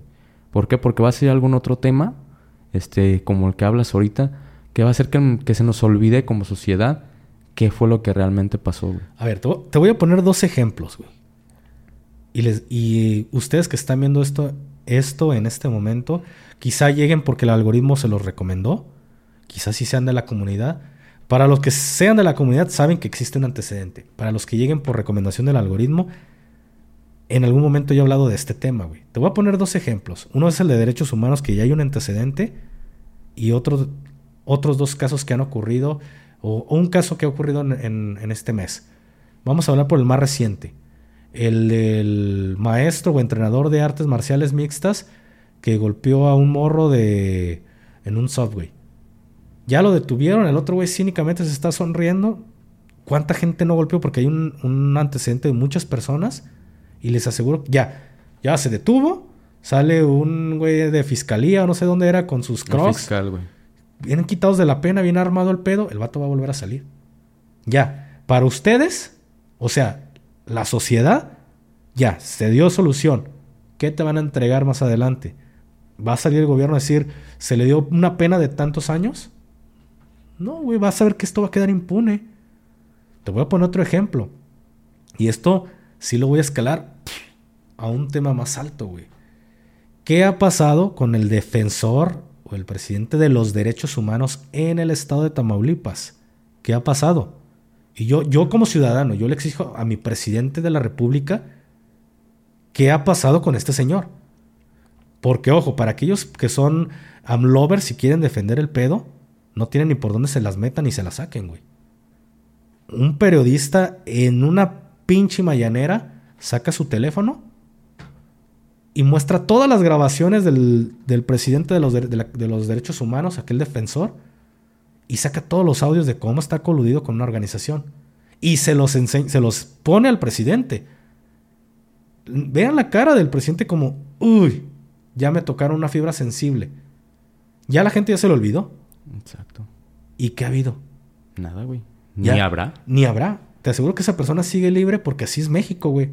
¿Y dónde está, en verdad, no que el cambio hacia México, la cuarta T, la transformación, sigue siendo la misma cosa podrida dentro de municipios, estados y a nivel federal, güey. Y peor, güey. ¿Qué ha pasado? ¿Te aseguro que este cabrón se está rascando los huevos y está haciendo lo que quiere con dinero de estas organizaciones? Y desde arriba de la cúpula lo saben y no hacen nada, güey. Así es como estamos, güey. Nos venden circo. Para aquellas personas que, que no lo saben, güey, que solo ven cosas en YouTube y no se no investigan, güey. Es libro obligatorio leer a Maquiavelo, cabrón, para ser político. Es obligatorio ser, leer a Maquiavelo, el príncipe de Maquiavelo. Claramente lo dice, güey. Fíjense desde qué año está ese pinche libro y claramente Maquiavelo hace una recomendación. Dale circo al pueblo. Si le das circo al pueblo, tienes contento al pueblo. Es cierto, güey. Ahí está su circo. Ahí está sus pinches eventos. Esta, ¿cómo se llama la española que, que cantó gratis en el Zócalo Capitalino? Esta Rosalía, ¿no? la Rosalía. Ahí está su circo, cabrones. Ahí está su circo pueblo que, que les dan, este, no iba a decir la palabra completa, lo que avienta el hombre por ya saben dónde, ahí está, se los meten en la boca. Ese es su circo. Porque gratis no es, mis pendejos. Obviamente. Se paga del erario público, güeyes. Ella cobra. Ella cobra nada, no, no crean que ni siquiera trae algún compromiso con México ni va a ganar nada. Va a decir, ah, sí, voy a venir a cantar nomás para el público mexicano. No, mis pendejos. Hay algo detrás, como sabes, en cuántas campañas lo hemos visto de que según es gratis, pero por atrás se le pagó al grupo para que fuera a cantar. Pero a mis pendejos no, los, no lo pagan ni el, ni, el, ni el alcalde, ni el gobernador, ni el presidente. Lo pagan ustedes con, su, con el erario público. Con, con sus impuestos se paga de ahí. Pero les dicen que es gratis, ¿no? Es lo mismo que hace, hacen acá arriba. Es un circo. ¿Y por qué? Porque el pueblo darle, dale circo y está feliz. Y si se lo das a final de administración, mejor. No se los des al principio porque el pueblo olvida lo que pasó en tres, en dos años y medio o en cinco años y medio. No, el pueblo va a tener fresco lo que está pasando en el cierre de administración. Por eso les arreglan las carreteras, se las ponen bien bonitas con una carpetita de chapopote de 5 centímetros a final, cuando ya está por entrar la, la, la pre-campaña y luego va, sigue la campaña, sea, sea, municipal, estatal o federal, y el pueblo tiene bien fresco de que, ay, están arreglando las calles, y están trabajando. Se les olvida que no han hecho ni madre, güey. Acuérdate que si de verdad quisieran ayudar, acuérdate de, esto rápido para decirles que el cemento hidráulico dura más de 10 años, ¿eh? Sin hacérsele un hoyito. ¿Por qué le siguen poniendo chapopote? Porque, Porque ahí está la ganancia. Porque hay bajas, güey. Ahí bajas el, billete, ahí empiezas a hacer tus, tus chuecadas de que, hay este, las licitaciones, de que, hey, cóbrame dos mil pesos, por poner un ejemplo, por poner números, que son mil millones. Cóbrame dos mil pesos, lo vamos a facturar a, a, a diez mil pesos y tú te vas a quedar, yo me voy a quedar tanto y a ti te voy a dar tanto por habérmelo facturado, pero en realidad cayó en dos mil pesos. Por eso siguen poniéndoles carpetas de chapopote, pueblo. Porque se sigue bajando el, recurso para hacer carreteras, güey. Porque si pusieras cemento hidráulico, pues van a ser dos administraciones, tres administraciones que no vas a poder robar billete ni hacer licitaciones para hacer una carretera. Porque ya en 10 años no ocupa mantenimiento esa mamada. Hales una carpetita de 5 centímetros y méteselas en 10 millones de, de pesos cuando salió nada más en un millón de pesos. Eso es lo que pasa, güey. Ese es el circo, esos, esas son las estrategias que nos venden. Y todo eso se hace a final de, a, a final de administración, principios de campaña y de pre-campaña. Que esté fresco, que esté fresco el dato. Para eso únanse, gente. Para eso únanse, para exigir que se nos cumplan nuestros derechos, sea del partido que sea. Sea del partido que ustedes sean. Eh, para eso nos deberíamos de exigir, de, unir como sociedad. No para andar cancelando artistas, güey. Para exigir que ni una mujer más pierda la vida por una pendejada de estas, güey. Para eso es lo que yo creo que de verdad deben de salir a marchar, güey. Claro, güey. Porque al final del día todas estas marchas, no digo que no, que todas, porque sí, muchas muchas de estas mujeres sí van de verdad porque quieren justicia, quieren derechos, quieren seguridad. Pero ¿qué es lo que termina pasando? Sigue siendo manchado por los políticos. Claro, güey. Porque tú sabes que cada, cada, este, cada político que le toca mandar en la presidencia de México tiene sus marchas diferentes.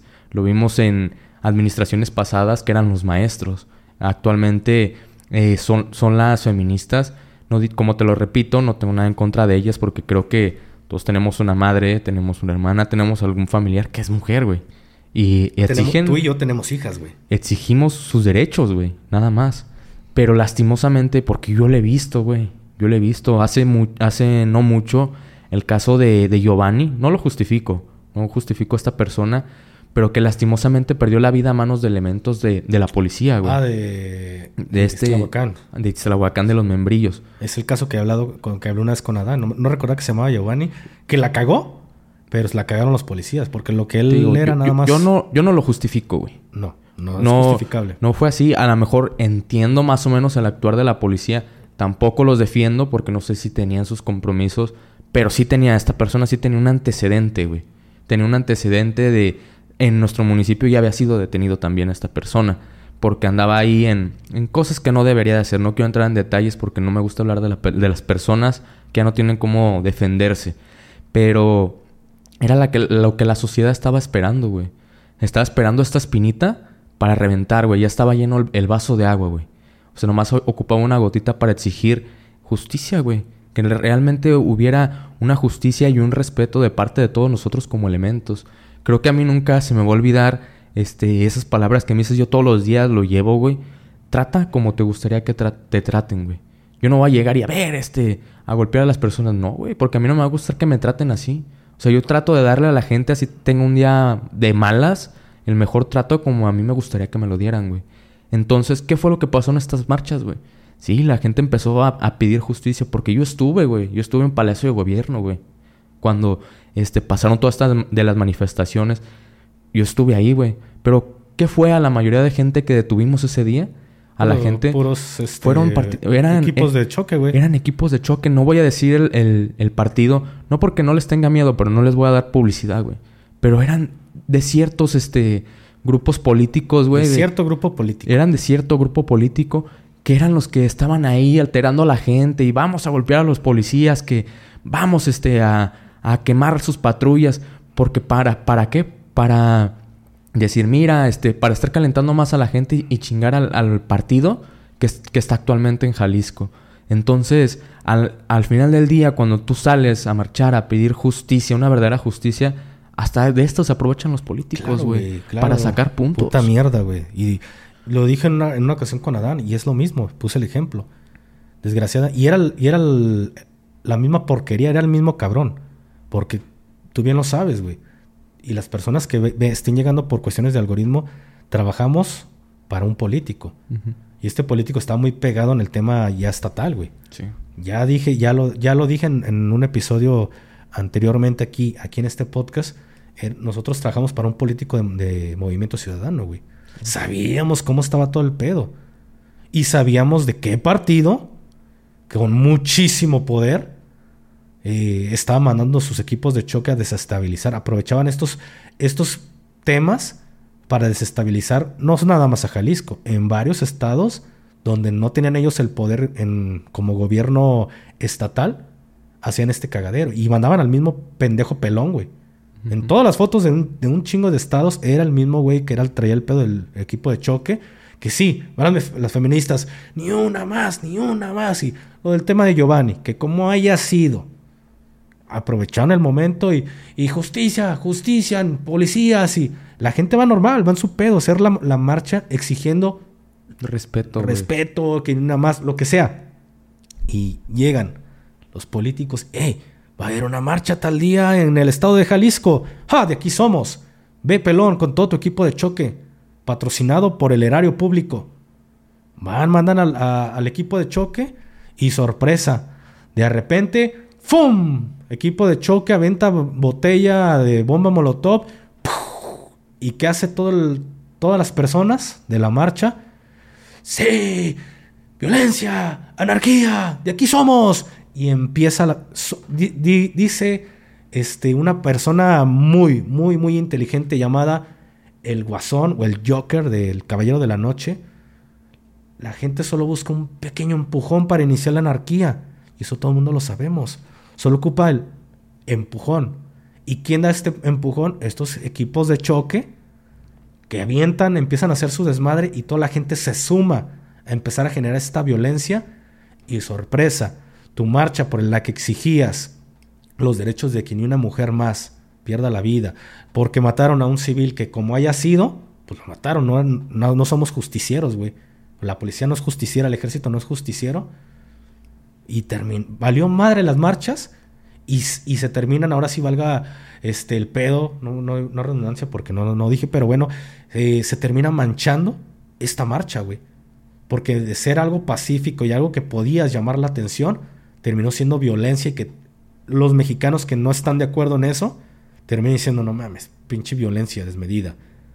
Ah, que son este, este, fe- feministas radicales o pinches marchas radicales. Güey, terminaste marchan- manchando todo porque alguien, como bien dices tú, se aprovechó con un, un tema con fin político para desestabilizar al gobernador o al que están es- en dicho estado, güey. Y una violencia, eh, perdón, discúlpeme si me está viendo alguna feminista, alguien de los que en alguna de estas marchas, una violencia tonta, güey. Porque al final del día, sí, tú vas y quemas, la, quemas ahí la patrulla, rompes la puerta de palacio, rayas las, las paredes. De ahí voy de acuerdo, güey. Pero, güey, al final del día... Nosotros lo pagamos. Exactamente, Y ustedes güey. también, chicas. Entonces, ahí donde yo, donde yo sí digo es como cuando van, quebran de tiendas ajenas, güey. Ahí sí es cuando yo, no manches, güey. O sea, la gente que tiene que la culpa, a lo mejor la dueña de, de esa tienda era una mujer, güey, la cual le chingó, le perrió para poder tener su, su tienda, la tiene eh, ahí su tienda hermosa en la zona céntrica y tómala, llegan lo- las radicales Claro, y le hacen su desmadre. Eh, eh, fíjate que eso, es- Entonces, eso es cierto. doble moral, güey. Claro, eso, es- eso es cierto, güey. Se me hace estúpido. Y luego con mucho respeto y de una forma graciosa.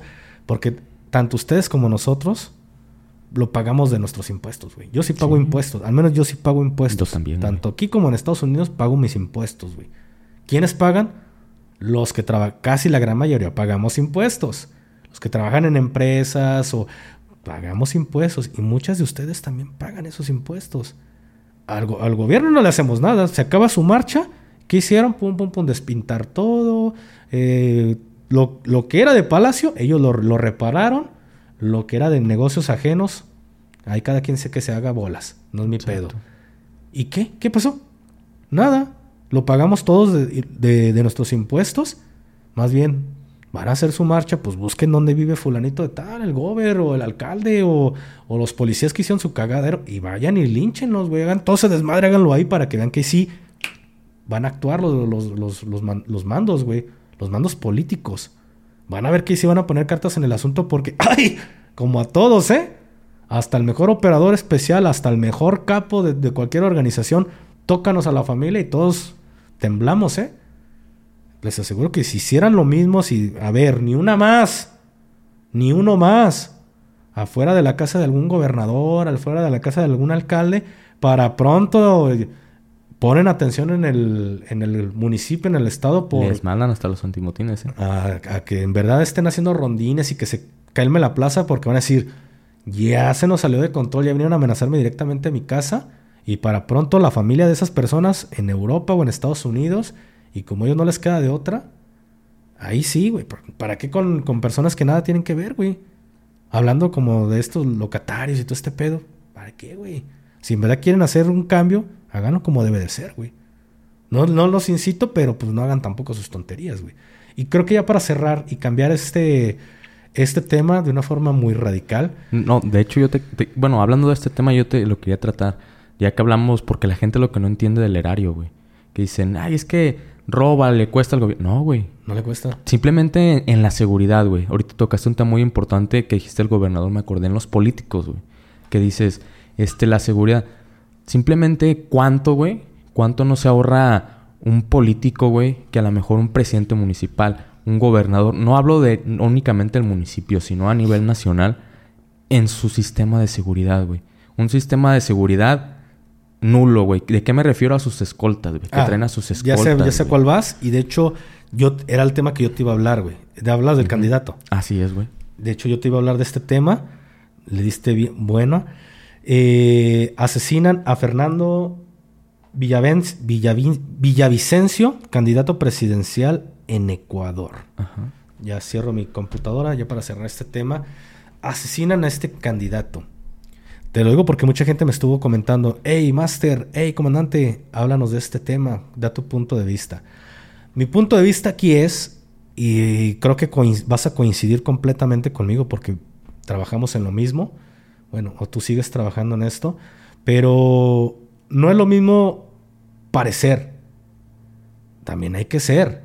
No porque se mueva como pato, rebuzne o no sé, güey. ¿no? Lo, que, lo que no sé cómo va esa mamada, pero el que entendió, entendió. No quiere decir que es un pato, güey.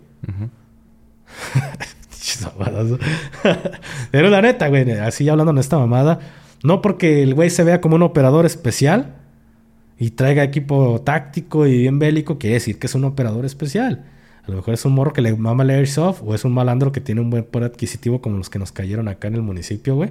Que parecían fuerzas especiales de fiscalía y ¡sorpresa! Era la maña. No, güey. Entonces aquí vuelvo a lo mismo. Creo que, creo, yo lo personal le digo con mucho respeto si nos está viendo gente de Ecuador. Yo no, sé, güey. Ocuparía buscar que, en qué la cagó el candidato, güey, porque la cagó en algo, güey. Deja tú en la cagadota que hizo en el tema de seguridad algo, alguna fibra sensible tocó. De alguien. De alguien que sabía que lo podían chingar, güey. Nos pasó lo mismo con Colosio. Le pasó lo mismo a Kennedy, güey. Pero Kennedy ya era presidente. Tocas una fibra sensible, cuando tocamos, porque me incluyo, cuando tocamos estas fibras sensibles, sabes que puede pasar una desgracia como esta, güey. En el caso de Colosio, ya lo vimos. Ahora lo vemos en el caso de este candidato en Ecuador si sabes que estás tocando una fibra sensible, hermano, bueno, ahorita el candidato ya no me puede escuchar, pero para los que estén en este pedo, hermano, si la vas a cagar, límpiala bien, güey. Pero si la va, en la forma en la que la vas a limpiar es, si vas a tocar estas fibras sensibles, mínimo ándate con gente que, que tenga el conocimiento de cómo es la seguridad integral, la seguridad de un VIP. No te andes con gente que no vale un tarro de caca, güey. Porque aquí hay que entender algo, güey. El zapatero a sus zapatos, claro, güey. No porque eres policía y eres escolta, güey. No porque eres militar, eres escolta, no, Exactamente, güey. Porque yo lo veo diario, güey, en los grupos de que suben un video relacionado a esto y los militares dicen, güey, era un pinche policía pendejo comisionado. No porque tú seas militar, güey, quiere decir que eres más verga en el tema de la escolta, güey. Claro. No, güey. Para ser escolta, debes ir a especializarte, güey. Claro. Saber dar una seguridad de una persona, güey. No nada más decir, ah, pues yo porque tengo ahí este 10 mil cursos, güey, sé cómo cuidar a la persona. No, güey. El zapatero a sus zapatos, güey. El policía es policía, el militar es militar y el escolta es escolta, güey. Claro, y ahí te va. Y diste en un clavo muy bueno. Porque lo vemos todos los días, güey. Aquí ahora lo vamos a meter a México lo del tema del candidato porque todo va de la mano de lo mismo, güey. Lo del zapato al zapatero. Y el que siempre tiende a criticar es el militar. Que es cierto, tiene la razón de seguro era un pinche policía comisionado. Completamente mi hermano militar. Pero tú no te quedas muy atrás. También si te pusieras a hacer la chamba de un escolta, hermano militar, tampoco eres escolta. Eres militar. Él es policía. Y ya en el, en el tema, metiéndonos en el tema militar, No porque seas fuerzas especiales, quiere decir que eres escolta. Eres un operador especial. Ahora sí que te metiste en el tema, te especializaste en buceo, en paracaidismo, en combate urbano, etc, etc, etc, etc, etc. Sabes cómo entrar a los putazos, pero no eres escolta. Por eso dentro del cuerpo de fuerzas especiales hay un curso que se le da a sargento segundo para arriba, que se llama seguridad integral. Para los compas que entiendan protección a funcionarios, Hasta ese momento puedes decir, soy escolta, siendo de fuerzas especiales. De ahí para allá, de ahí para abajo, si no tienes ese curso, ni aunque haya sido fuerzas especiales, ni aunque haya sido paracaidista, y mucho menos si fuiste un zapatero, quiere decir que eres escolta. Y digo zapatero porque en el ejército mexicano, señores políticos, señores empresarios, en el ejército mexicano es una pequeña sociedad dentro de una grande sociedad, o una gran sociedad, perdón. Y así como existen los empleos de arma, como decimos en lo que es en el ejército, infantería, caballería, zapadores, artilleros, etc., etc., etc. y así como existen operaciones especiales, los gafes, coloquialmente para los compas, también existen empleos nada bélicos. Y hay unos que todos son peor, dirían los niños, que de verdad, nada más porque, ¡ah! Mi papá es soldado. Sí, es zapatero, pero trae un uniforme de soldado. Porque sí los hay. Teniente zapatero, diría mi cabo comandante de escuadra hoy de sargento. ¡Uy, esa mamada! Es que es cierto, güey. Son civiles uniformados de militares. Es un trabajo civil, pero con un uniforme militar. Pero al rato ese teniente zapatero, porque sí lo hay. Parafraseando a, mi cabo, porque sí lo hay. Al rato ese teniente zapatero, ¿qué creen? Mete su baja el maldito condenado, mete su retiro, perdón, y el desquiciado sale con una aportación de arma de fuego. Y va con el empresario, dueño de Dulces de la Rosa, porque de eso está lleno el señor empresario, sin agraviar. Y llegan, yo, ser escolta, Ah, sí, eh, ¿qué tienes? Yo, ser teniente, arma aquí a mi lado. Oh, y ahí está el que contrata de Dulces de la Rosa, ¿no? Por poner un ejemplo. Eh, y su jefe de escolta que no quiere que sean más vergas que ellos, porque eso pasa. Sí, de, del jefe de escolta todos tienen que estar pendejos, más pendejos que él, güey. No más vergas que él. Porque sienten que la chamba se, se les acaba. Entonces tienen que estar pendejos. O sea, aquí vamos a hacer un libro ¿Cómo, y vamos a hacer un libro un día de estos, como consejos para un empresario y su seguridad? Ah, primeramente, señor empresario, no le des el último vistazo o que el, visto bueno lo tenga tu jefe de escolta, JE para los compas. Porque ese güey no va a querer que haya alguien mejor que él dentro del equipo de trabajo. Porque si es mejor que él va a sentir miedo de que miedo. la chambilla. Ojo, aquí, aquí, aquí vamos a poner otra cosa que pasa. Cuando hay un JE que siente que, ay, este hijo de puta sí es bien bueno, no va a dejar que el principal, el VIP, el jefe para los amigos, le eche el ojito, güey. Le eche el ojo, así que jamás lo va a subir en la misma 98 o en el mismo vehículo donde va el jefe, porque el hijo de puta tiene miedo de que en algún momento el patrón intercambie palabra con ese güey y diga, a la verga, tú eres bien chingón, güey. Vente acá. Y al rato va a terminar siendo el JE. Así que el que es más verga que, que el JE nunca va a ir en, la misma, en el mismo vehículo que el principal, lo va a tener o de avanzada o en la retaguardia, güey. O cuidando la casa de los hijos, o llevando a los niños, o llevando a la esposa, o sacando a pasear al perrito. Ahí tenemos al Tiger, güey. Ahí tenemos al, al comandante Trini.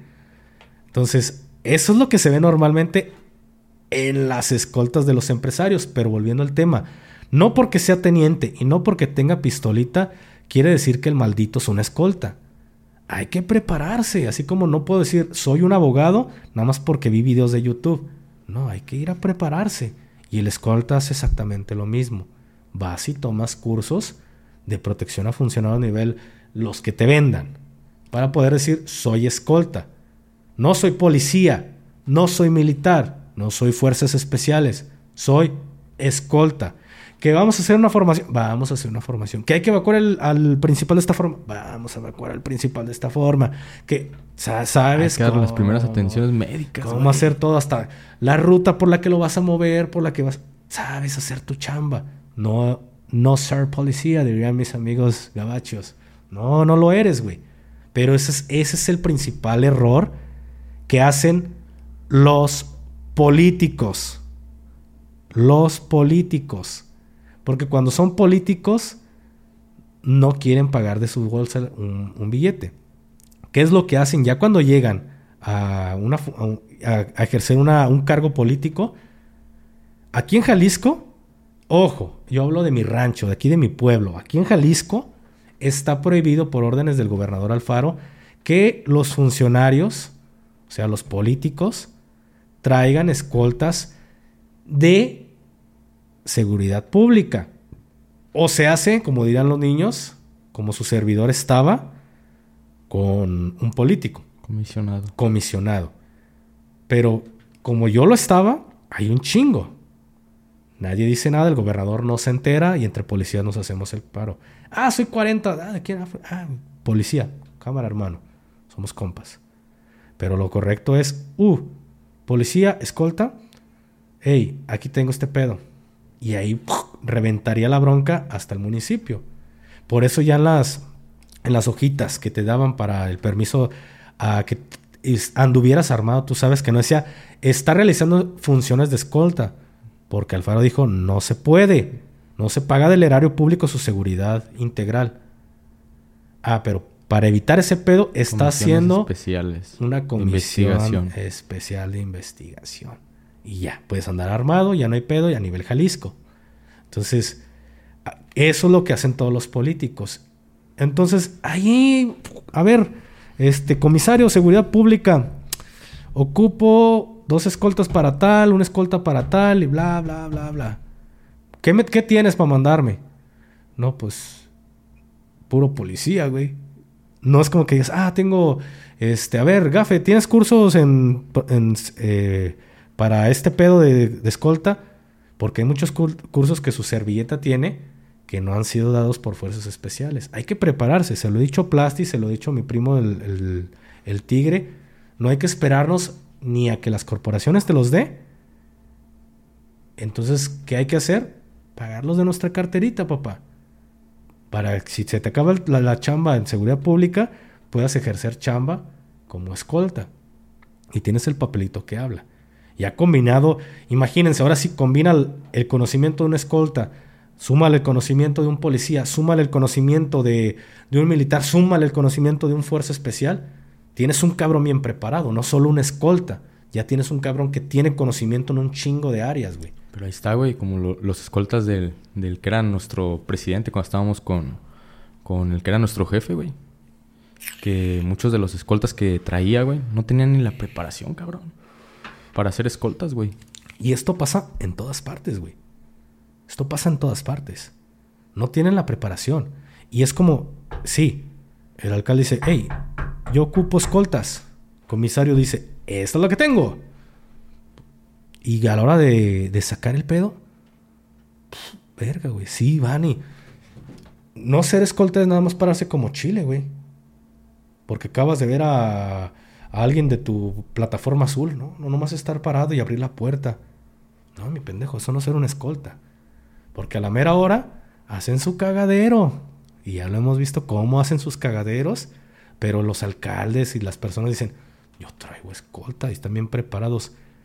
Alcalde, si tuvieras tantita mm, mm, inteligencia, pedirías el currículum de tus elementos, de toda la corporación. Y tú o alguien muy cercano a ti que eligiera los mejores prospectos en la policía, güey.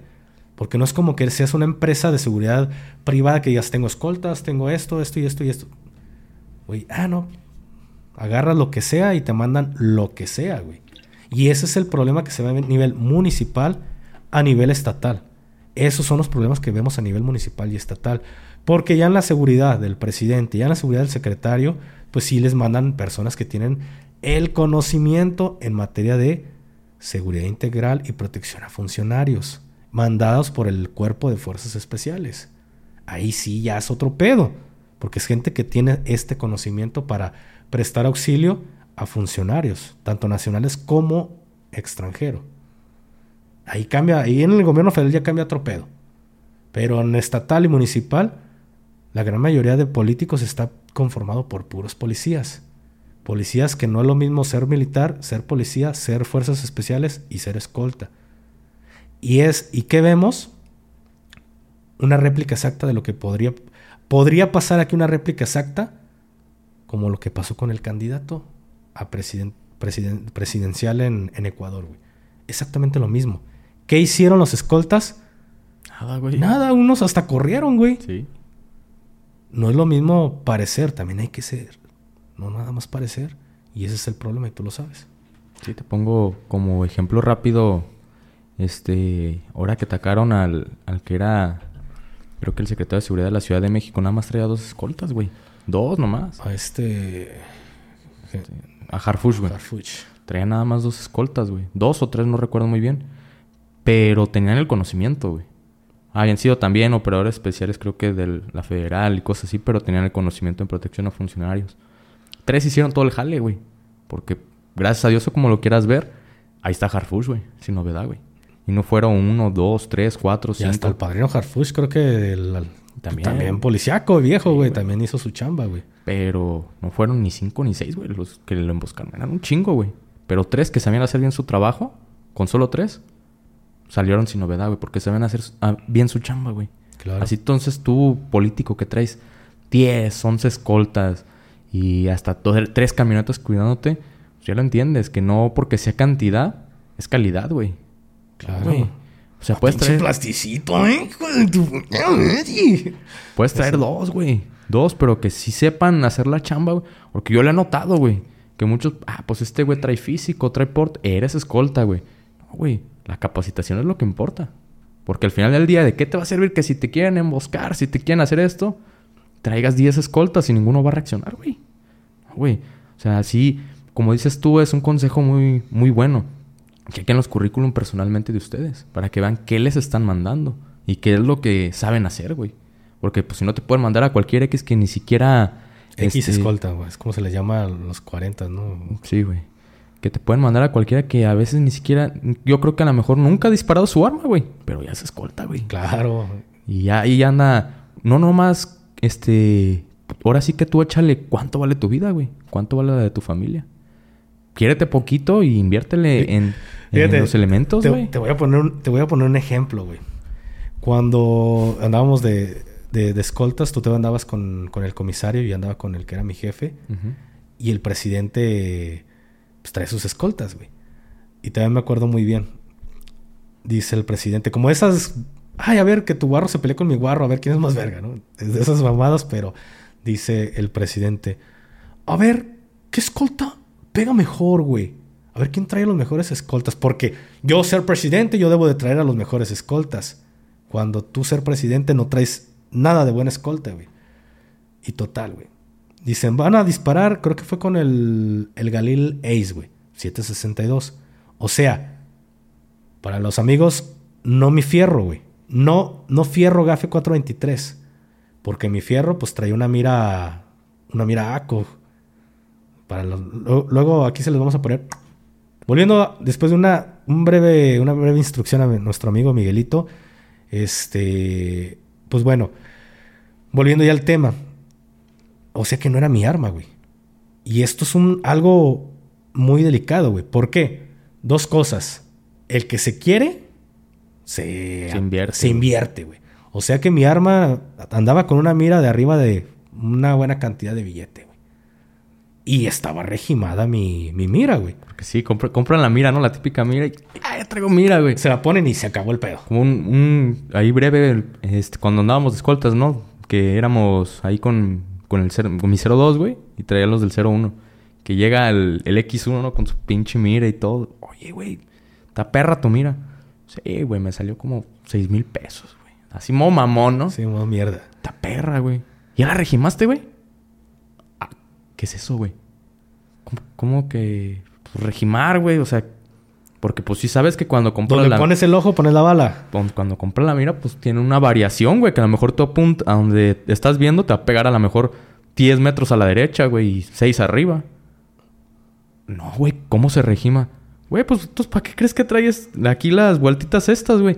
Para saberla regimar, güey. Para que ahora sí donde pongas el ojito, vaya la bala, güey. Y claro que la vas a regimar a, a cierta distancia, Sí, güey. güey.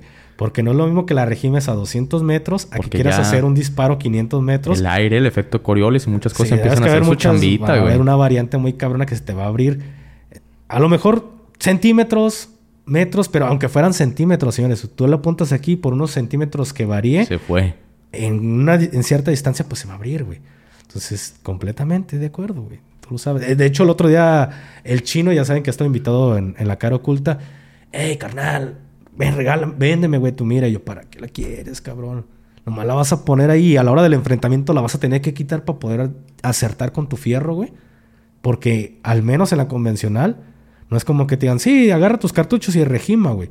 Al menos en la convencional no es así. Y acá en la policía, pues es lo mismo. Si te quieres, te inviertes, güey. Yo me invertí en mi mira, mi mira donde ponía el ojo, ponía la bala. Es más, por aquí les vamos a poner este, a ver si aún tengo estos videos. Si los ven, pues ahí está. De que apuntaba y pegaba, güey. Entonces, no, van a hacerla con el arma de, de uno de los escoltas, con un, un Galileis. Que para mí, en lo personal, para que un fierro, un fierro tan, con tanto retroceso, sí es, ese es 308. ¿Para qué, güey? Yo prefiero un 556 sin tanto retroceso, pero que tengas un disparo estable, güey. Sí. Pero bueno. Galileis no me asusta. He disparado con Minimi 762, con HK, G3 y demás. Es un calibre que no me asusta. No es de mi gusto, pero ahí está, güey. Y total, me dan su pinche fierro, güey. Ojo, para aquellas personas que no saben, cuando disparas con un arma que no es tuya, se le llama tiro frío, porque no sabes cómo pega el arma, güey. Solo, no porque veas que apuntes tus granos de mira correctamente, quiere decir que, que si estás apuntando en, el cruce de fendas, en el centro, quiere decir que vas a pegar en el centro, porque también se va perdiendo el cómo, el cómo este, pega el, el fierro. También esas miras mecánicas se tienen que regimar. Entonces, por lo regular, no falta el policía que no sabía que para eso es una. Ya le mueve el tornillito y está jugando el policía y luego la regresa al armero. Y ya cuando menos el arma se abre del disparo unos 2 metros, un metro, 30 centímetros, pero ya no pegas donde tenías que pegar. Sí. Total. Le dan el fierro a este güey, a, a sus escoltas y creo que ahí se los, se los pongo a, a las personas, dejen su comentario, que es mejor. El güey empieza, ¡pum! Y dispara y pega uno por acá, pega otro por acá, pero pega uno casi, casi por el centro, güey. Oh, sí, le pegó hacia el centro. Y ya, lo mismo a otros güeyes que ni siquiera le pegan a su- de sus escoltas, güey. Toca el turno del GAFE 423. Sale, le dan el Galileis. Y agarra el Galil y ¡pum! Veo que pego. Estoy apuntando en el centro del cruce de fendas y no pega en el centro. Pega, por así decirlo, en vez de pegar en el, en el 10 o en el 1, no me acuerdo cómo es el, el orden, 10, 9, 8, sí, ¿verdad? En el 1. Sí. En vez de pegar en el 1, pega en el 7 y pegadito aquí arriba. A mí se me enseñó que si ya pegaste ahí, Chingaste, güey. pero ¿qué hago? ¡Pum! El segundo madrazo y pega en el mismo lugar. O sea, no, tampoco no como Robin Hood, pero abajito, casi cerquita, casi dándole un beso en el primer impacto. Eran tres disparos. ¡Pum! El tercero, casi en el mismo lugar. Yo, ya chingué. Y usted va a decir, ¿por qué? Porque de todos los tiradores, ¿quién creen que fue el mejor? ¿El que pegó uno en el centro y los demás los dejó ahí como escopeta? ¿O el que pegó tres en el mismo lugar? Pues obvio que el que pegó tres en el mismo lugar, así haya sido en el 8, en el 9, pegó los tres en el mismo lugar. Y usted va a decir, no entender. Hay unos ejercicios cuando, por ejemplo, desde que tú entras al casier para los casireños y los que ya son antiguos, saben que es, este, ay, ah, se me olvidó el, primer nombre, corregir, comprobar, no, agrupar, agrupar, corregir y comprobar. Agrupar es Así te estés dando cuenta que estás disparando mal, sigue apuntando en el mismo lugar donde estás apuntando, o sea, en el cruce de fenas, en el centro. Si te estás dando cuenta que tus tres impactos pegaron en el 9, ahí, para que se den una idea, que ni en el ejército, ni en la convencional, jamás pude regimar mi arma. Sabía cómo pegaba. O sea que si yo le estoy apuntando en medio y disparo y le pega en la cabeza, yo sé que si quiero apuntar en el medio, no tengo que apuntarle en, el, en la caja torácica, tengo que apuntarle en sus partes para que pegue en la caja torácica. Y lo mismo, tú debes de sacar tu, tiro más o menos mentalmente, güey. Así es como se nos enseña a nosotros a pegar con nuestras armas. Hasta que yo no toqué fuerzas especiales, pude regimar mi M16, güey, mi, con mi carabina. Entonces, pasa lo mismo acá, güey. Agrupar, si ya te diste cuenta que estás que si tus tres impactos pegaron en el 8, deja los tres impactos. Ya te diste cuenta que tu arma tiene una variante. Entonces, una variación. Ahora sigue corregir. Ya no le voy a apuntar este, al centro, porque ya sé que mi impacto se está yendo arriba. Ahora voy a apuntar más hacia abajo. Es más, ni siquiera la silueta le voy a, le voy a apuntar. Ya voy a apuntar más pegado a mi izquierda y más hacia abajo. Al mono ya no le voy a apuntar y sé que mis tres impactos van a pegar en, el centro. Ahí hicimos la corrección. Ese es el siguiente ejercicio, otros tres impactos. Y al final queda como comprobar que ya, que sí estás pegando bien. Agrupar, corregir, comprobar. Y fue lo que hice yo en ese, en ese, en ese tiro. Agrupé. Mis tres putazos estaban donde mismo, güey. Y a la hora de que dicen, a ver, ¿quién fue el mejor? Y dicen, no, este, fulanito de tal, que era su JE, ah, fue el mejor del, alcalde, güey. Y el comisario le dice, no, de hecho, le dijo al, alcalde, no, de hecho, el que pegó mejor fue Gafe, porque me conocían por Gafe, pero así como el, el director de, de aquella seguridad pública donde estábamos en Chinchis Prietas, que escuchaba que todo el mundo me decía gafe, gafe, gafe, pero no sabía por qué gafe hasta que... Se puso a investigar en internet. Hasta que vio los de fuerzas especiales de acá de mi batallón, bueno, donde yo era. ¿Y quiénes son? No, pues son los gafes. Entonces, eh, el, el ser gafe. Oh, tú ser gafe. Oh, fuerzas especiales, dice el director de Chinchis Fritas. Nunca se puso a investigar o preguntar por qué gafe. Y pensaba que era un apodo. Muy seguramente el alcalde del municipio donde chambeábamos pensaba que era un apodo, güey. No, pues el que mejor pegó fue el gafe, este eh, alcalde. Porque pues sus tres impactos están ahí cerquita los tres impactos están en el mismo lugar, señal de que estaba apuntando bien. No, pero él le pegó aquí. Y en ese momento el comisario la capió. ¿Y qué dijo? Sí, sí, sí, él ganó el otro. Porque es normal. Y yo lo entendí, es... Ya, ya te exhibiste, güey, ya la cagaste. Al mando no lo puedes corregir, güey. y él no lo puede decir, no, no, alcalde, es que sí, mire, por esta razón, no. Una, no lo puedes corregir porque no lo puedes dejar así en mal porque el que está ganando es su escolta, aunque en realidad no se da cuenta que su escolta es el que peor pegó. Si yo fuera un alcalde un poquito inteligente, ¿qué haría? Oh, yo no a tener a esta escolta, yo tener al gafe que pega mejor.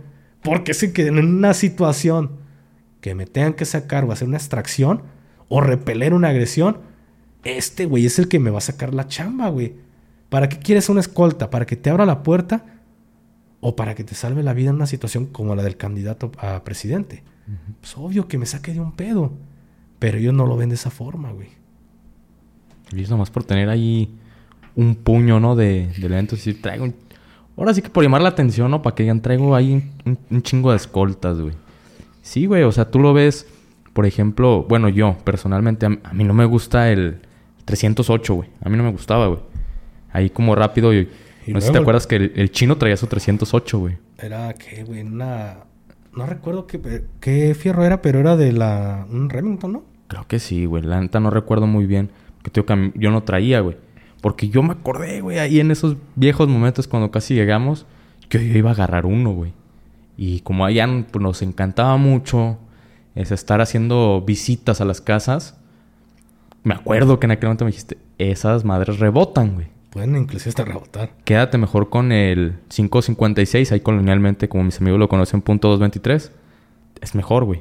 El AR-15 es este, más maniobrable a la hora de entrar. Ok, yo, siempre me lo quedé aquí, güey. Pero como él, nuestro, un compañero traía uno igual, 308, o en este caso 762, que dijo, no, pues yo también quiero uno. Se oye más chingón el madrazo y es más grande el cartuchito. O sea, ahí lo traían, güey. Y le dije, güey, es que acuérdate de las visitas que hacemos, te puede rebotar, güey. No, no es Güey, a mí me dijo el gafe. No, no es cierto, que ver con el gafe. En la noche, güey, yo, gafecito, que... Ya cuando el señor gafe le dice, güey, es que te puede rebotar. Al día siguiente ya traía un, un 5.56, ¿no? Porque ya le habían dado en, en que sí era cierto, güey. Entonces, eso es lo malo, ya regresando al tema, porque me acordé, güey, y la, la quería contar.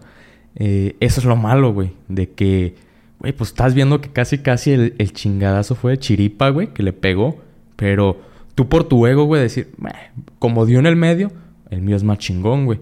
Pero imagínate cómo se debe haber sentido la escolta de, güey, ya me exhibí, güey de que estoy bien pendejo para tirar. Pero aún así, güey, sigue con su pinche ego alto de que yo soy la verga, güey. O sea, güey, pues estás viendo, güey, mínimo inviértele poquito, cabrón. Inviértele poquito. Y si ves que está muy, muy zorrón, güey, tu, tu escolta, mándale unos pinches cursos a que aprenda, güey. A que aprenda a un curso de, si lo traes de jefe de escoltas, estrategias del jefe de escolta, güey. Porque al final del día cuando los necesites no van a saber ni qué hacer, cabrón. Es lo malo, pero pues qué más te puedo decir, güey. Que no les hayamos dicho ya. Es que ese es, el problema, al final de cuentas, como, como tú lo dices, el desconocimiento en muchas ocasiones. Porque sí, para aquellas personas que no, no sabían, el, el 762, el calibre 762, no es tan recomendable en, en situaciones de intervención ese, ese calibre te serviría para un enfrentamiento a distancia, güey. Porque son, son buenos para, para largas distancias. Pero en, un, en una situación de CQB, que es combate en espacios eh, reducidos, no es muy conveniente. Porque imagínate, tú disparas, tú no sabes el impacto. Tú puedes decir, ah, yo disparé, el vato está aquí en la esquina. Y disparas, ¡pum! Si me explico, ¿no? En la esquina de, de, una, de una barda. una habitación. Tú no sabes si en esa esquina donde tú disparaste hay un castillo, o si, si el, en el castillo pudo, por la fuerza que trae ese, ese cartucho, puede que rebote, puede que rebote este, en lo que viene siendo alguna de las, de las varillas, o quizá hay un castillo por ahí, nos perdón, una viga, y el impacto te va a rebotar. Hay una posibilidad de que si hay algo muy fuerte, muy duro, rebote. Porque para aquellas personas que nunca han disparado, tú lo sabes, güey. El equipo de protección en una situación de disparos, aunque sea en un campo de, tiro, debe de ser. Porque cuando íbamos al campo de tiro, eh, que los principales iban a echar plomo y todo, de repente tú estabas y, este, cuidando el, lugar para que ellos estén desfogando su tiro y de repente, ¡pum! sentías un esquirlazo en, en, lo que viene siendo ¿cómo se llama? En, la cara o de repente en los brazos. Tú traes tus, tus protecciones visuales, güey, para tus ojos. Pero de repente sentías un madrazo, sentías el piquete. ¿Por qué? Porque la ojiva rebotaba y era, era 223. Rebotaba en alguna piedra y esa piedrita se fragmentaba y terminaba volviéndose en, una, en, un fragmento, en un proyectil, güey. Y te lastimaba, te picaba. Ahora imagínate, eran distancias que la ojiva superaba los 30 metros de, de, distancia, güey. Imagínate entrar a un cuarto donde es 2x2 y disparas con un 762 y pegan una viga. Aunque la, la, ojiva se haya pachurrado, no crean que ¡pum! va a detener y ¡pum! y hace esto la ojiva. No, no cae. O sea, viene la ojivita, ¡pum! impacta en la viga, no crean que ¡pum! cae por obvias razones. Y acuérdate, güey, que todo lo inercia, malo que va a pasar. Va a pasar, güey. Y la, ojiva trae inercia, güey. ¿Qué va a pasar? ¡Pum! Rebota y hasta que pierde la fuerza, pero en esa pérdida de fuerza puede recibir un impacto. Por eso no es muy recomendable el 762, es más recomendable el 223. Pero aún así, ¿por qué creen que en muchos equipos de operaciones especiales para el tema de CQB o de intervención se lleva el 9 milímetros, aunque sea subfusiles de 9 milímetros. ejemplo MP5. Como un MP5 para los compas, ya, ya oldies, pero ahí está. Porque no trae tanta fuerza para lo que lo ocupas, güey. Es un, un combate en espacios reducidos, güey. Entonces, Pues es, ese es el desconocimiento de muchas personas, güey, que, ah, 762, ah, 762. Yo prefi- prefiero algo más cómodo, güey, más adecuado para lo que yo lo podría utilizar. Para un combate en un espacio muy cercano, pues prefiero un 223, güey. Que va a ser un cartucho muy estable. En caso de ser una extracción, este, ah, o repeler una agresión en cortito, sé que también no puedo, no voy a generar tantos daños colaterales con un 223, güey. No 5.56 para mis amigos policías, porque las, los, porque hasta en eso le fallan y tú le sabes, Sí, tú lo sabes, güey. ¿Qué calibre es tu, tu arma? Punto Cinco cin- 223. 5.56. No, este, eh, por ejemplo, el, el R15, no, pues es 5.56. No, mi amigo, punto es 223. punto .223. No sé. Ah, eh, un ejemplo, los ARX, güey. Al menos yo de todos los ARX que vi en las corporaciones policíacas, en las diferentes corporaciones, yo nunca conocí un ARX 223. No, güey. Todos son 5.56. Todos son 5.56. Y no es lo mismo cagar que mear. Aunque el cartucho do- .223 sea casi, casi exactamente igual que el 5.56, no, mi compa, si existe una diferencia. Uno es deportivo, otro es De grado militar. de grado militar. Tiene más granos de Trae más granos de mira, un poquitito más este grueso que a lo mejor tus, tus ojitos no se alcanzan a, a- a notar, pero ya con los granos de pólvora que puede traer, la diferencia en granos de pólvora eh, que traiga el, el 556, ponle el cartucho 556 a un 223, lo puede quemar, lo va a quemar, no, puede que no pase nada, como bien puede que revientes el cajón de mecanismos y te pueda causar una herida, como bien puede que revientes o abombes este, eh, lo que viene siendo el cañón de, de- del fierro. ¿Por qué? Porque no está hecho para ese nivel de gases. güey. Ah, pero hazlos entender, güey. Pero... Tengo un mm, compañero, güey, que una vez andaba ahí Unga unga guanaguana. eh, forreándole ahí a los, a los compañeros que están en, en la academia, ¿no? Que iban entrando. No, este, para que vayan conociendo, este es un, trae una, R, una R15, güey, porque es que eran muy pocos los que había, güey. Ah, que este es un, este, güey, creo que sí dijo que era 5.56, güey. Esto es un 5.56. y la- No, jefe, le dije, es punto 223. Ah, que no es cierto. Jefe, ahí dice. O sea, si te pones a leer, güey, en, en- en las, en los fierros, las nomenclaturas, güey. Ahí dice, güey. Calibre tal, güey. Ahí dice qué te es. Todavía lo ve. 5.56. Ah, pues, ¿Qué me pongo a discutir? Pues es lo que tú digas entonces. Pero, ¿qué es lo que haces? Como dices tú, güey. Métele un 5.56 a ese AR-15 que es de uso deportivo, que es .223, para que veas cómo te va a reventar el cajón de mecanismos, güey. Que te puede hasta matar. Pero, ahora sí que como dirían, ¿no? En el tema de los escoltas y en el tema de esto. No hay nada más peligroso que un pendejo con iniciativa, güey. Exactamente. Hay un, hay un video que lo tengo en short en mi canal principal que estoy haciendo uso de, un, de una 13, una 13 larga, este, que le pega una silueta, que no se ve que le, le pega. Se oye. Y mucha gente dice, yo no vi nada. No es que no ocupas ver. De hecho, ni siquiera yo me, me- te puedes dar cuenta en si pegó en ese mismo punto donde, donde tú lo apuntaste. ¿Cómo me, te percatas? Es el ting. Porque se escucha el pa. O sea, el que la ojiva impactó en la placa metálica, güey. A la distancia que estamos, que eran como, ¿qué? Como 50 metros. No, güey, era más, güey. No, sí, güey, Estaba, acuerdo, sí estaba, era el, el punto más lejos, güey. Sí, pero ¿a cuánto estaba la distancia? No me acuerdo de Creo eran que como 300 metros, 200 metros, güey. 200 metros. ¿no? Algo Sí, así, perdón. güey. Era como 200, vamos a ver. Ahí lo... Ya no me acuerdo, güey. Que sí, para las personas que... Que por ahí... Porque estamos pegando en, en el área... Ah, porque en los campos de eh, cinegéticos hay áreas para pegar por distancias. Y estábamos en la, en la distancia... 300 metros era, güey. 300 metros, güey. Era en la distancia del tiro lejano, güey. Ajá, para, para los que son compas, o sea, las personas, porque sí hubo mucha gente que ubicó, sí es en un campo en Juanacatlán, que ahí la, la persona es jala mucho con todo lo que viene siendo los polis y todo el pedo, les presta los campos para que ahí, ahí desfoguen su, su tiro. Entonces, para los que conocen, saben que ahí es donde ponen a la chiva o al borrego. Cuando hacen sus, sus eventos, es a 300 metros, güey. Entonces a 300 metros pegué, pegué correctamente, se escucha el nivel de la... Cuando, cuando el, el sonido cuando impacta la, la ojiva con la placa. Pero lo que voy con esto es que ese es un 308 Winchester, el, el calibre. Pero en ese fierro, este... De, sí, porque este güey trae muchos cartuchos del 762. Me dice, no, pues son iguales, el, el compa dueño de ese fierro. yo, le, yo le dije, no, me dice, nada más que sí, cuando disparo con este, es un poquito más difícil de sacar el cartucho. Y ya le dije, güey, debes de tener cuidado porque puedes tronar el cajón de mecanismos, güey. y te puede generar también inclusive hasta un accidente. No mames, le dije, sí, güey. Porque no es lo mismo, aunque tú los veas igual, no son lo mismo. El 308 es deportivo, el 762 es, es de grado militar, güey. Ten mucho cuidado.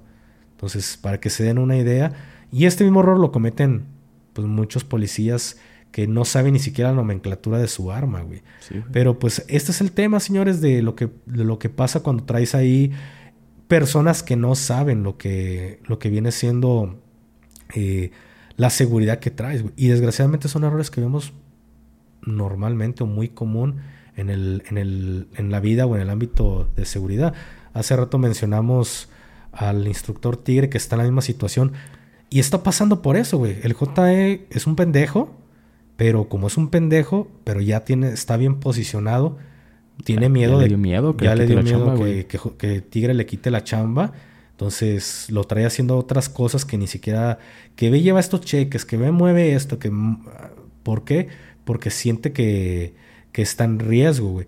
Porque, ojo, Tigre mi primo no puede que no tenga muchos conocimientos en cuestión de cursos, pero tiene conocimientos que en algún momento sus servilletas le, ha pasado, güey. Y también él, ha aprendido sobre la marcha cómo trabajar, güey. Entonces el vato sabe chambear, güey.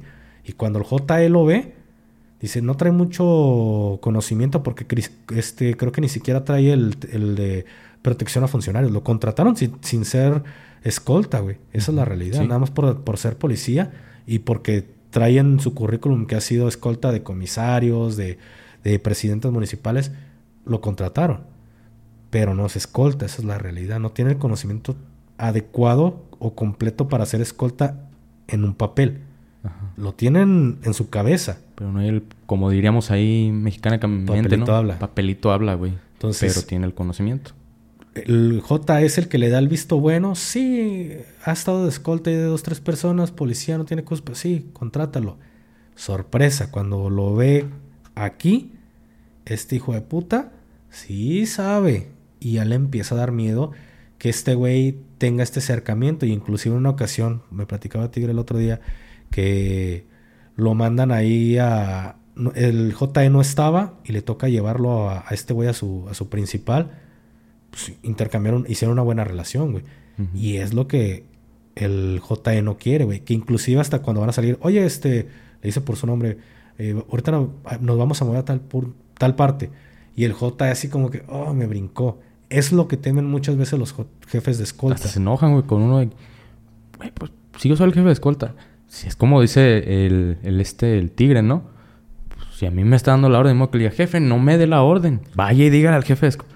Pues no, güey, es el que paga, el que paga manda, güey. No me puedes decir qué tiene que hacer, güey. Pero, pues esperemos, güey, a lo mejor unas semanas, no puedo decir cuándo, güey, un mes o un día, porque no sé la agenda que tenga este, este tigre. Pero a ver si lo podemos traer aquí, güey, que nos platique un poco de cómo es su día a día actualmente de él, güey. Sí, güey. Y aquí, ya para, para cerrar con todo esto, pues volvemos al, al tema, no es por agraviar a nadie ni ofender a nadie, güey pero es, es bien sabido que varios empresarios, ahorita hice mención de uno cotorreando, pero están quemados, güey. Si me explico, están quemados de, de que sabemos el nivel de gente que trae. Ojo, no digo que todos, pero muchos sí son así de que ni siquiera traen el conocimiento, pero ya nada más porque son tenientes, capitanes y funeto de tal, pues, y, y, traen un fierro, los traen de escolta. Señor empresario o señores empresarios, pongan mucha atención en eso. No porque sea militar quiere decir que sea una tola. ¿Me explico? No porque sea este policía quiere decir que sea una tola. Lo que ustedes buscan es una escolta. Ya si su escolta cumple con los requisitos adecuados, que tenga seguridad eh, integral y protección a funcionarios, y ya eso le empiezas a sumar que policía, que militar, y también depende que militar, no me vayan a sacar un zapatero a, no, no sé, un afanador, pues no mames no su, su, rama no, no, su rama es arreglar zapatos o allí andar acomodando cosas, no ser bélico. Entonces, esa es la diferencia. Ya, si el vato se preparó, un ejemplo, teniente zapatero, pero ya se preparó en lo que es de su competencia, que es ser escolta, pues ya es válido, porque el vato se escolta. Ya queda por demás si fue zapatero o no, pero se especializó en eso. Conozco muchas personas que sus empleos no son nada bélicos, pero traen todo el conocimiento de un, de un güey muy, muy bélico, ¿me explico? Sí. Entonces, pongan mucha atención en qué es lo que contratan, güey. Porque si no, ahí tenemos el ejemplo, a lo mejor lastimosamente malo, güey, de lo que le acaba de pasar al, candidato a presidente, güey. Exacto, y, y ya para concluir en este episodio, en el siguiente vamos a hablar un poquito más de los errores. En algunos de esos temas vamos a meter los errores que suelen cometer los principales hacia sus escoltas, güey. Porque, pues no, no, porque sea escolta tiene que ir a, pagar, a traer el mandado, güey. Sí, güey. Pero pues bueno, pues muchísimas gracias por haber estado aquí, Place, otro, otro episodio más. Tercer episodio, ¿no? Sí, ya llevamos con este el tercero, güey. Tercer episodio y ¿cómo te has sentido, güey?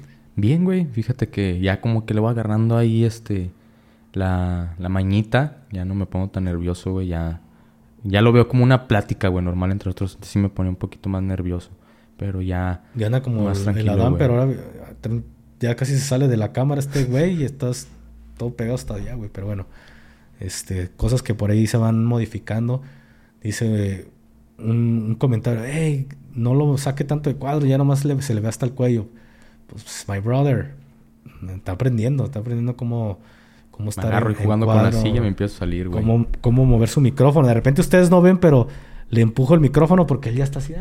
Para eso sirven los headsets. Por eso hace rato le dije, los headsets. Porque de repente el micrófono de tenerlo aquí, ya está así hablando. No, pues es que sí, le chinga. Y ya de repente ven al cafecito que le acomoda el micrófono y ah, chingón, güey. Pero pues bueno, se va aprendiendo. Sí, lo bueno que este, esperemos también este, este video les guste a la gente. Para los que nos escuchan ahí en Spotify este podcast.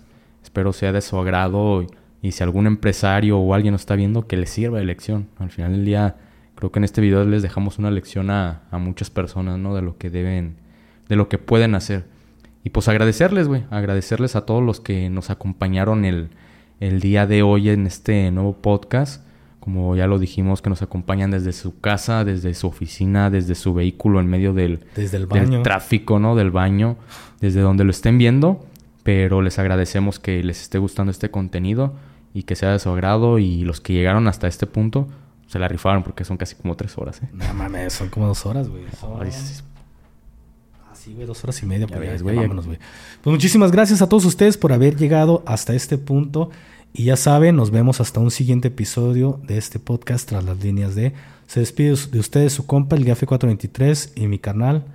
El Plasti. El Plasticillo. Hasta la próxima. Bye.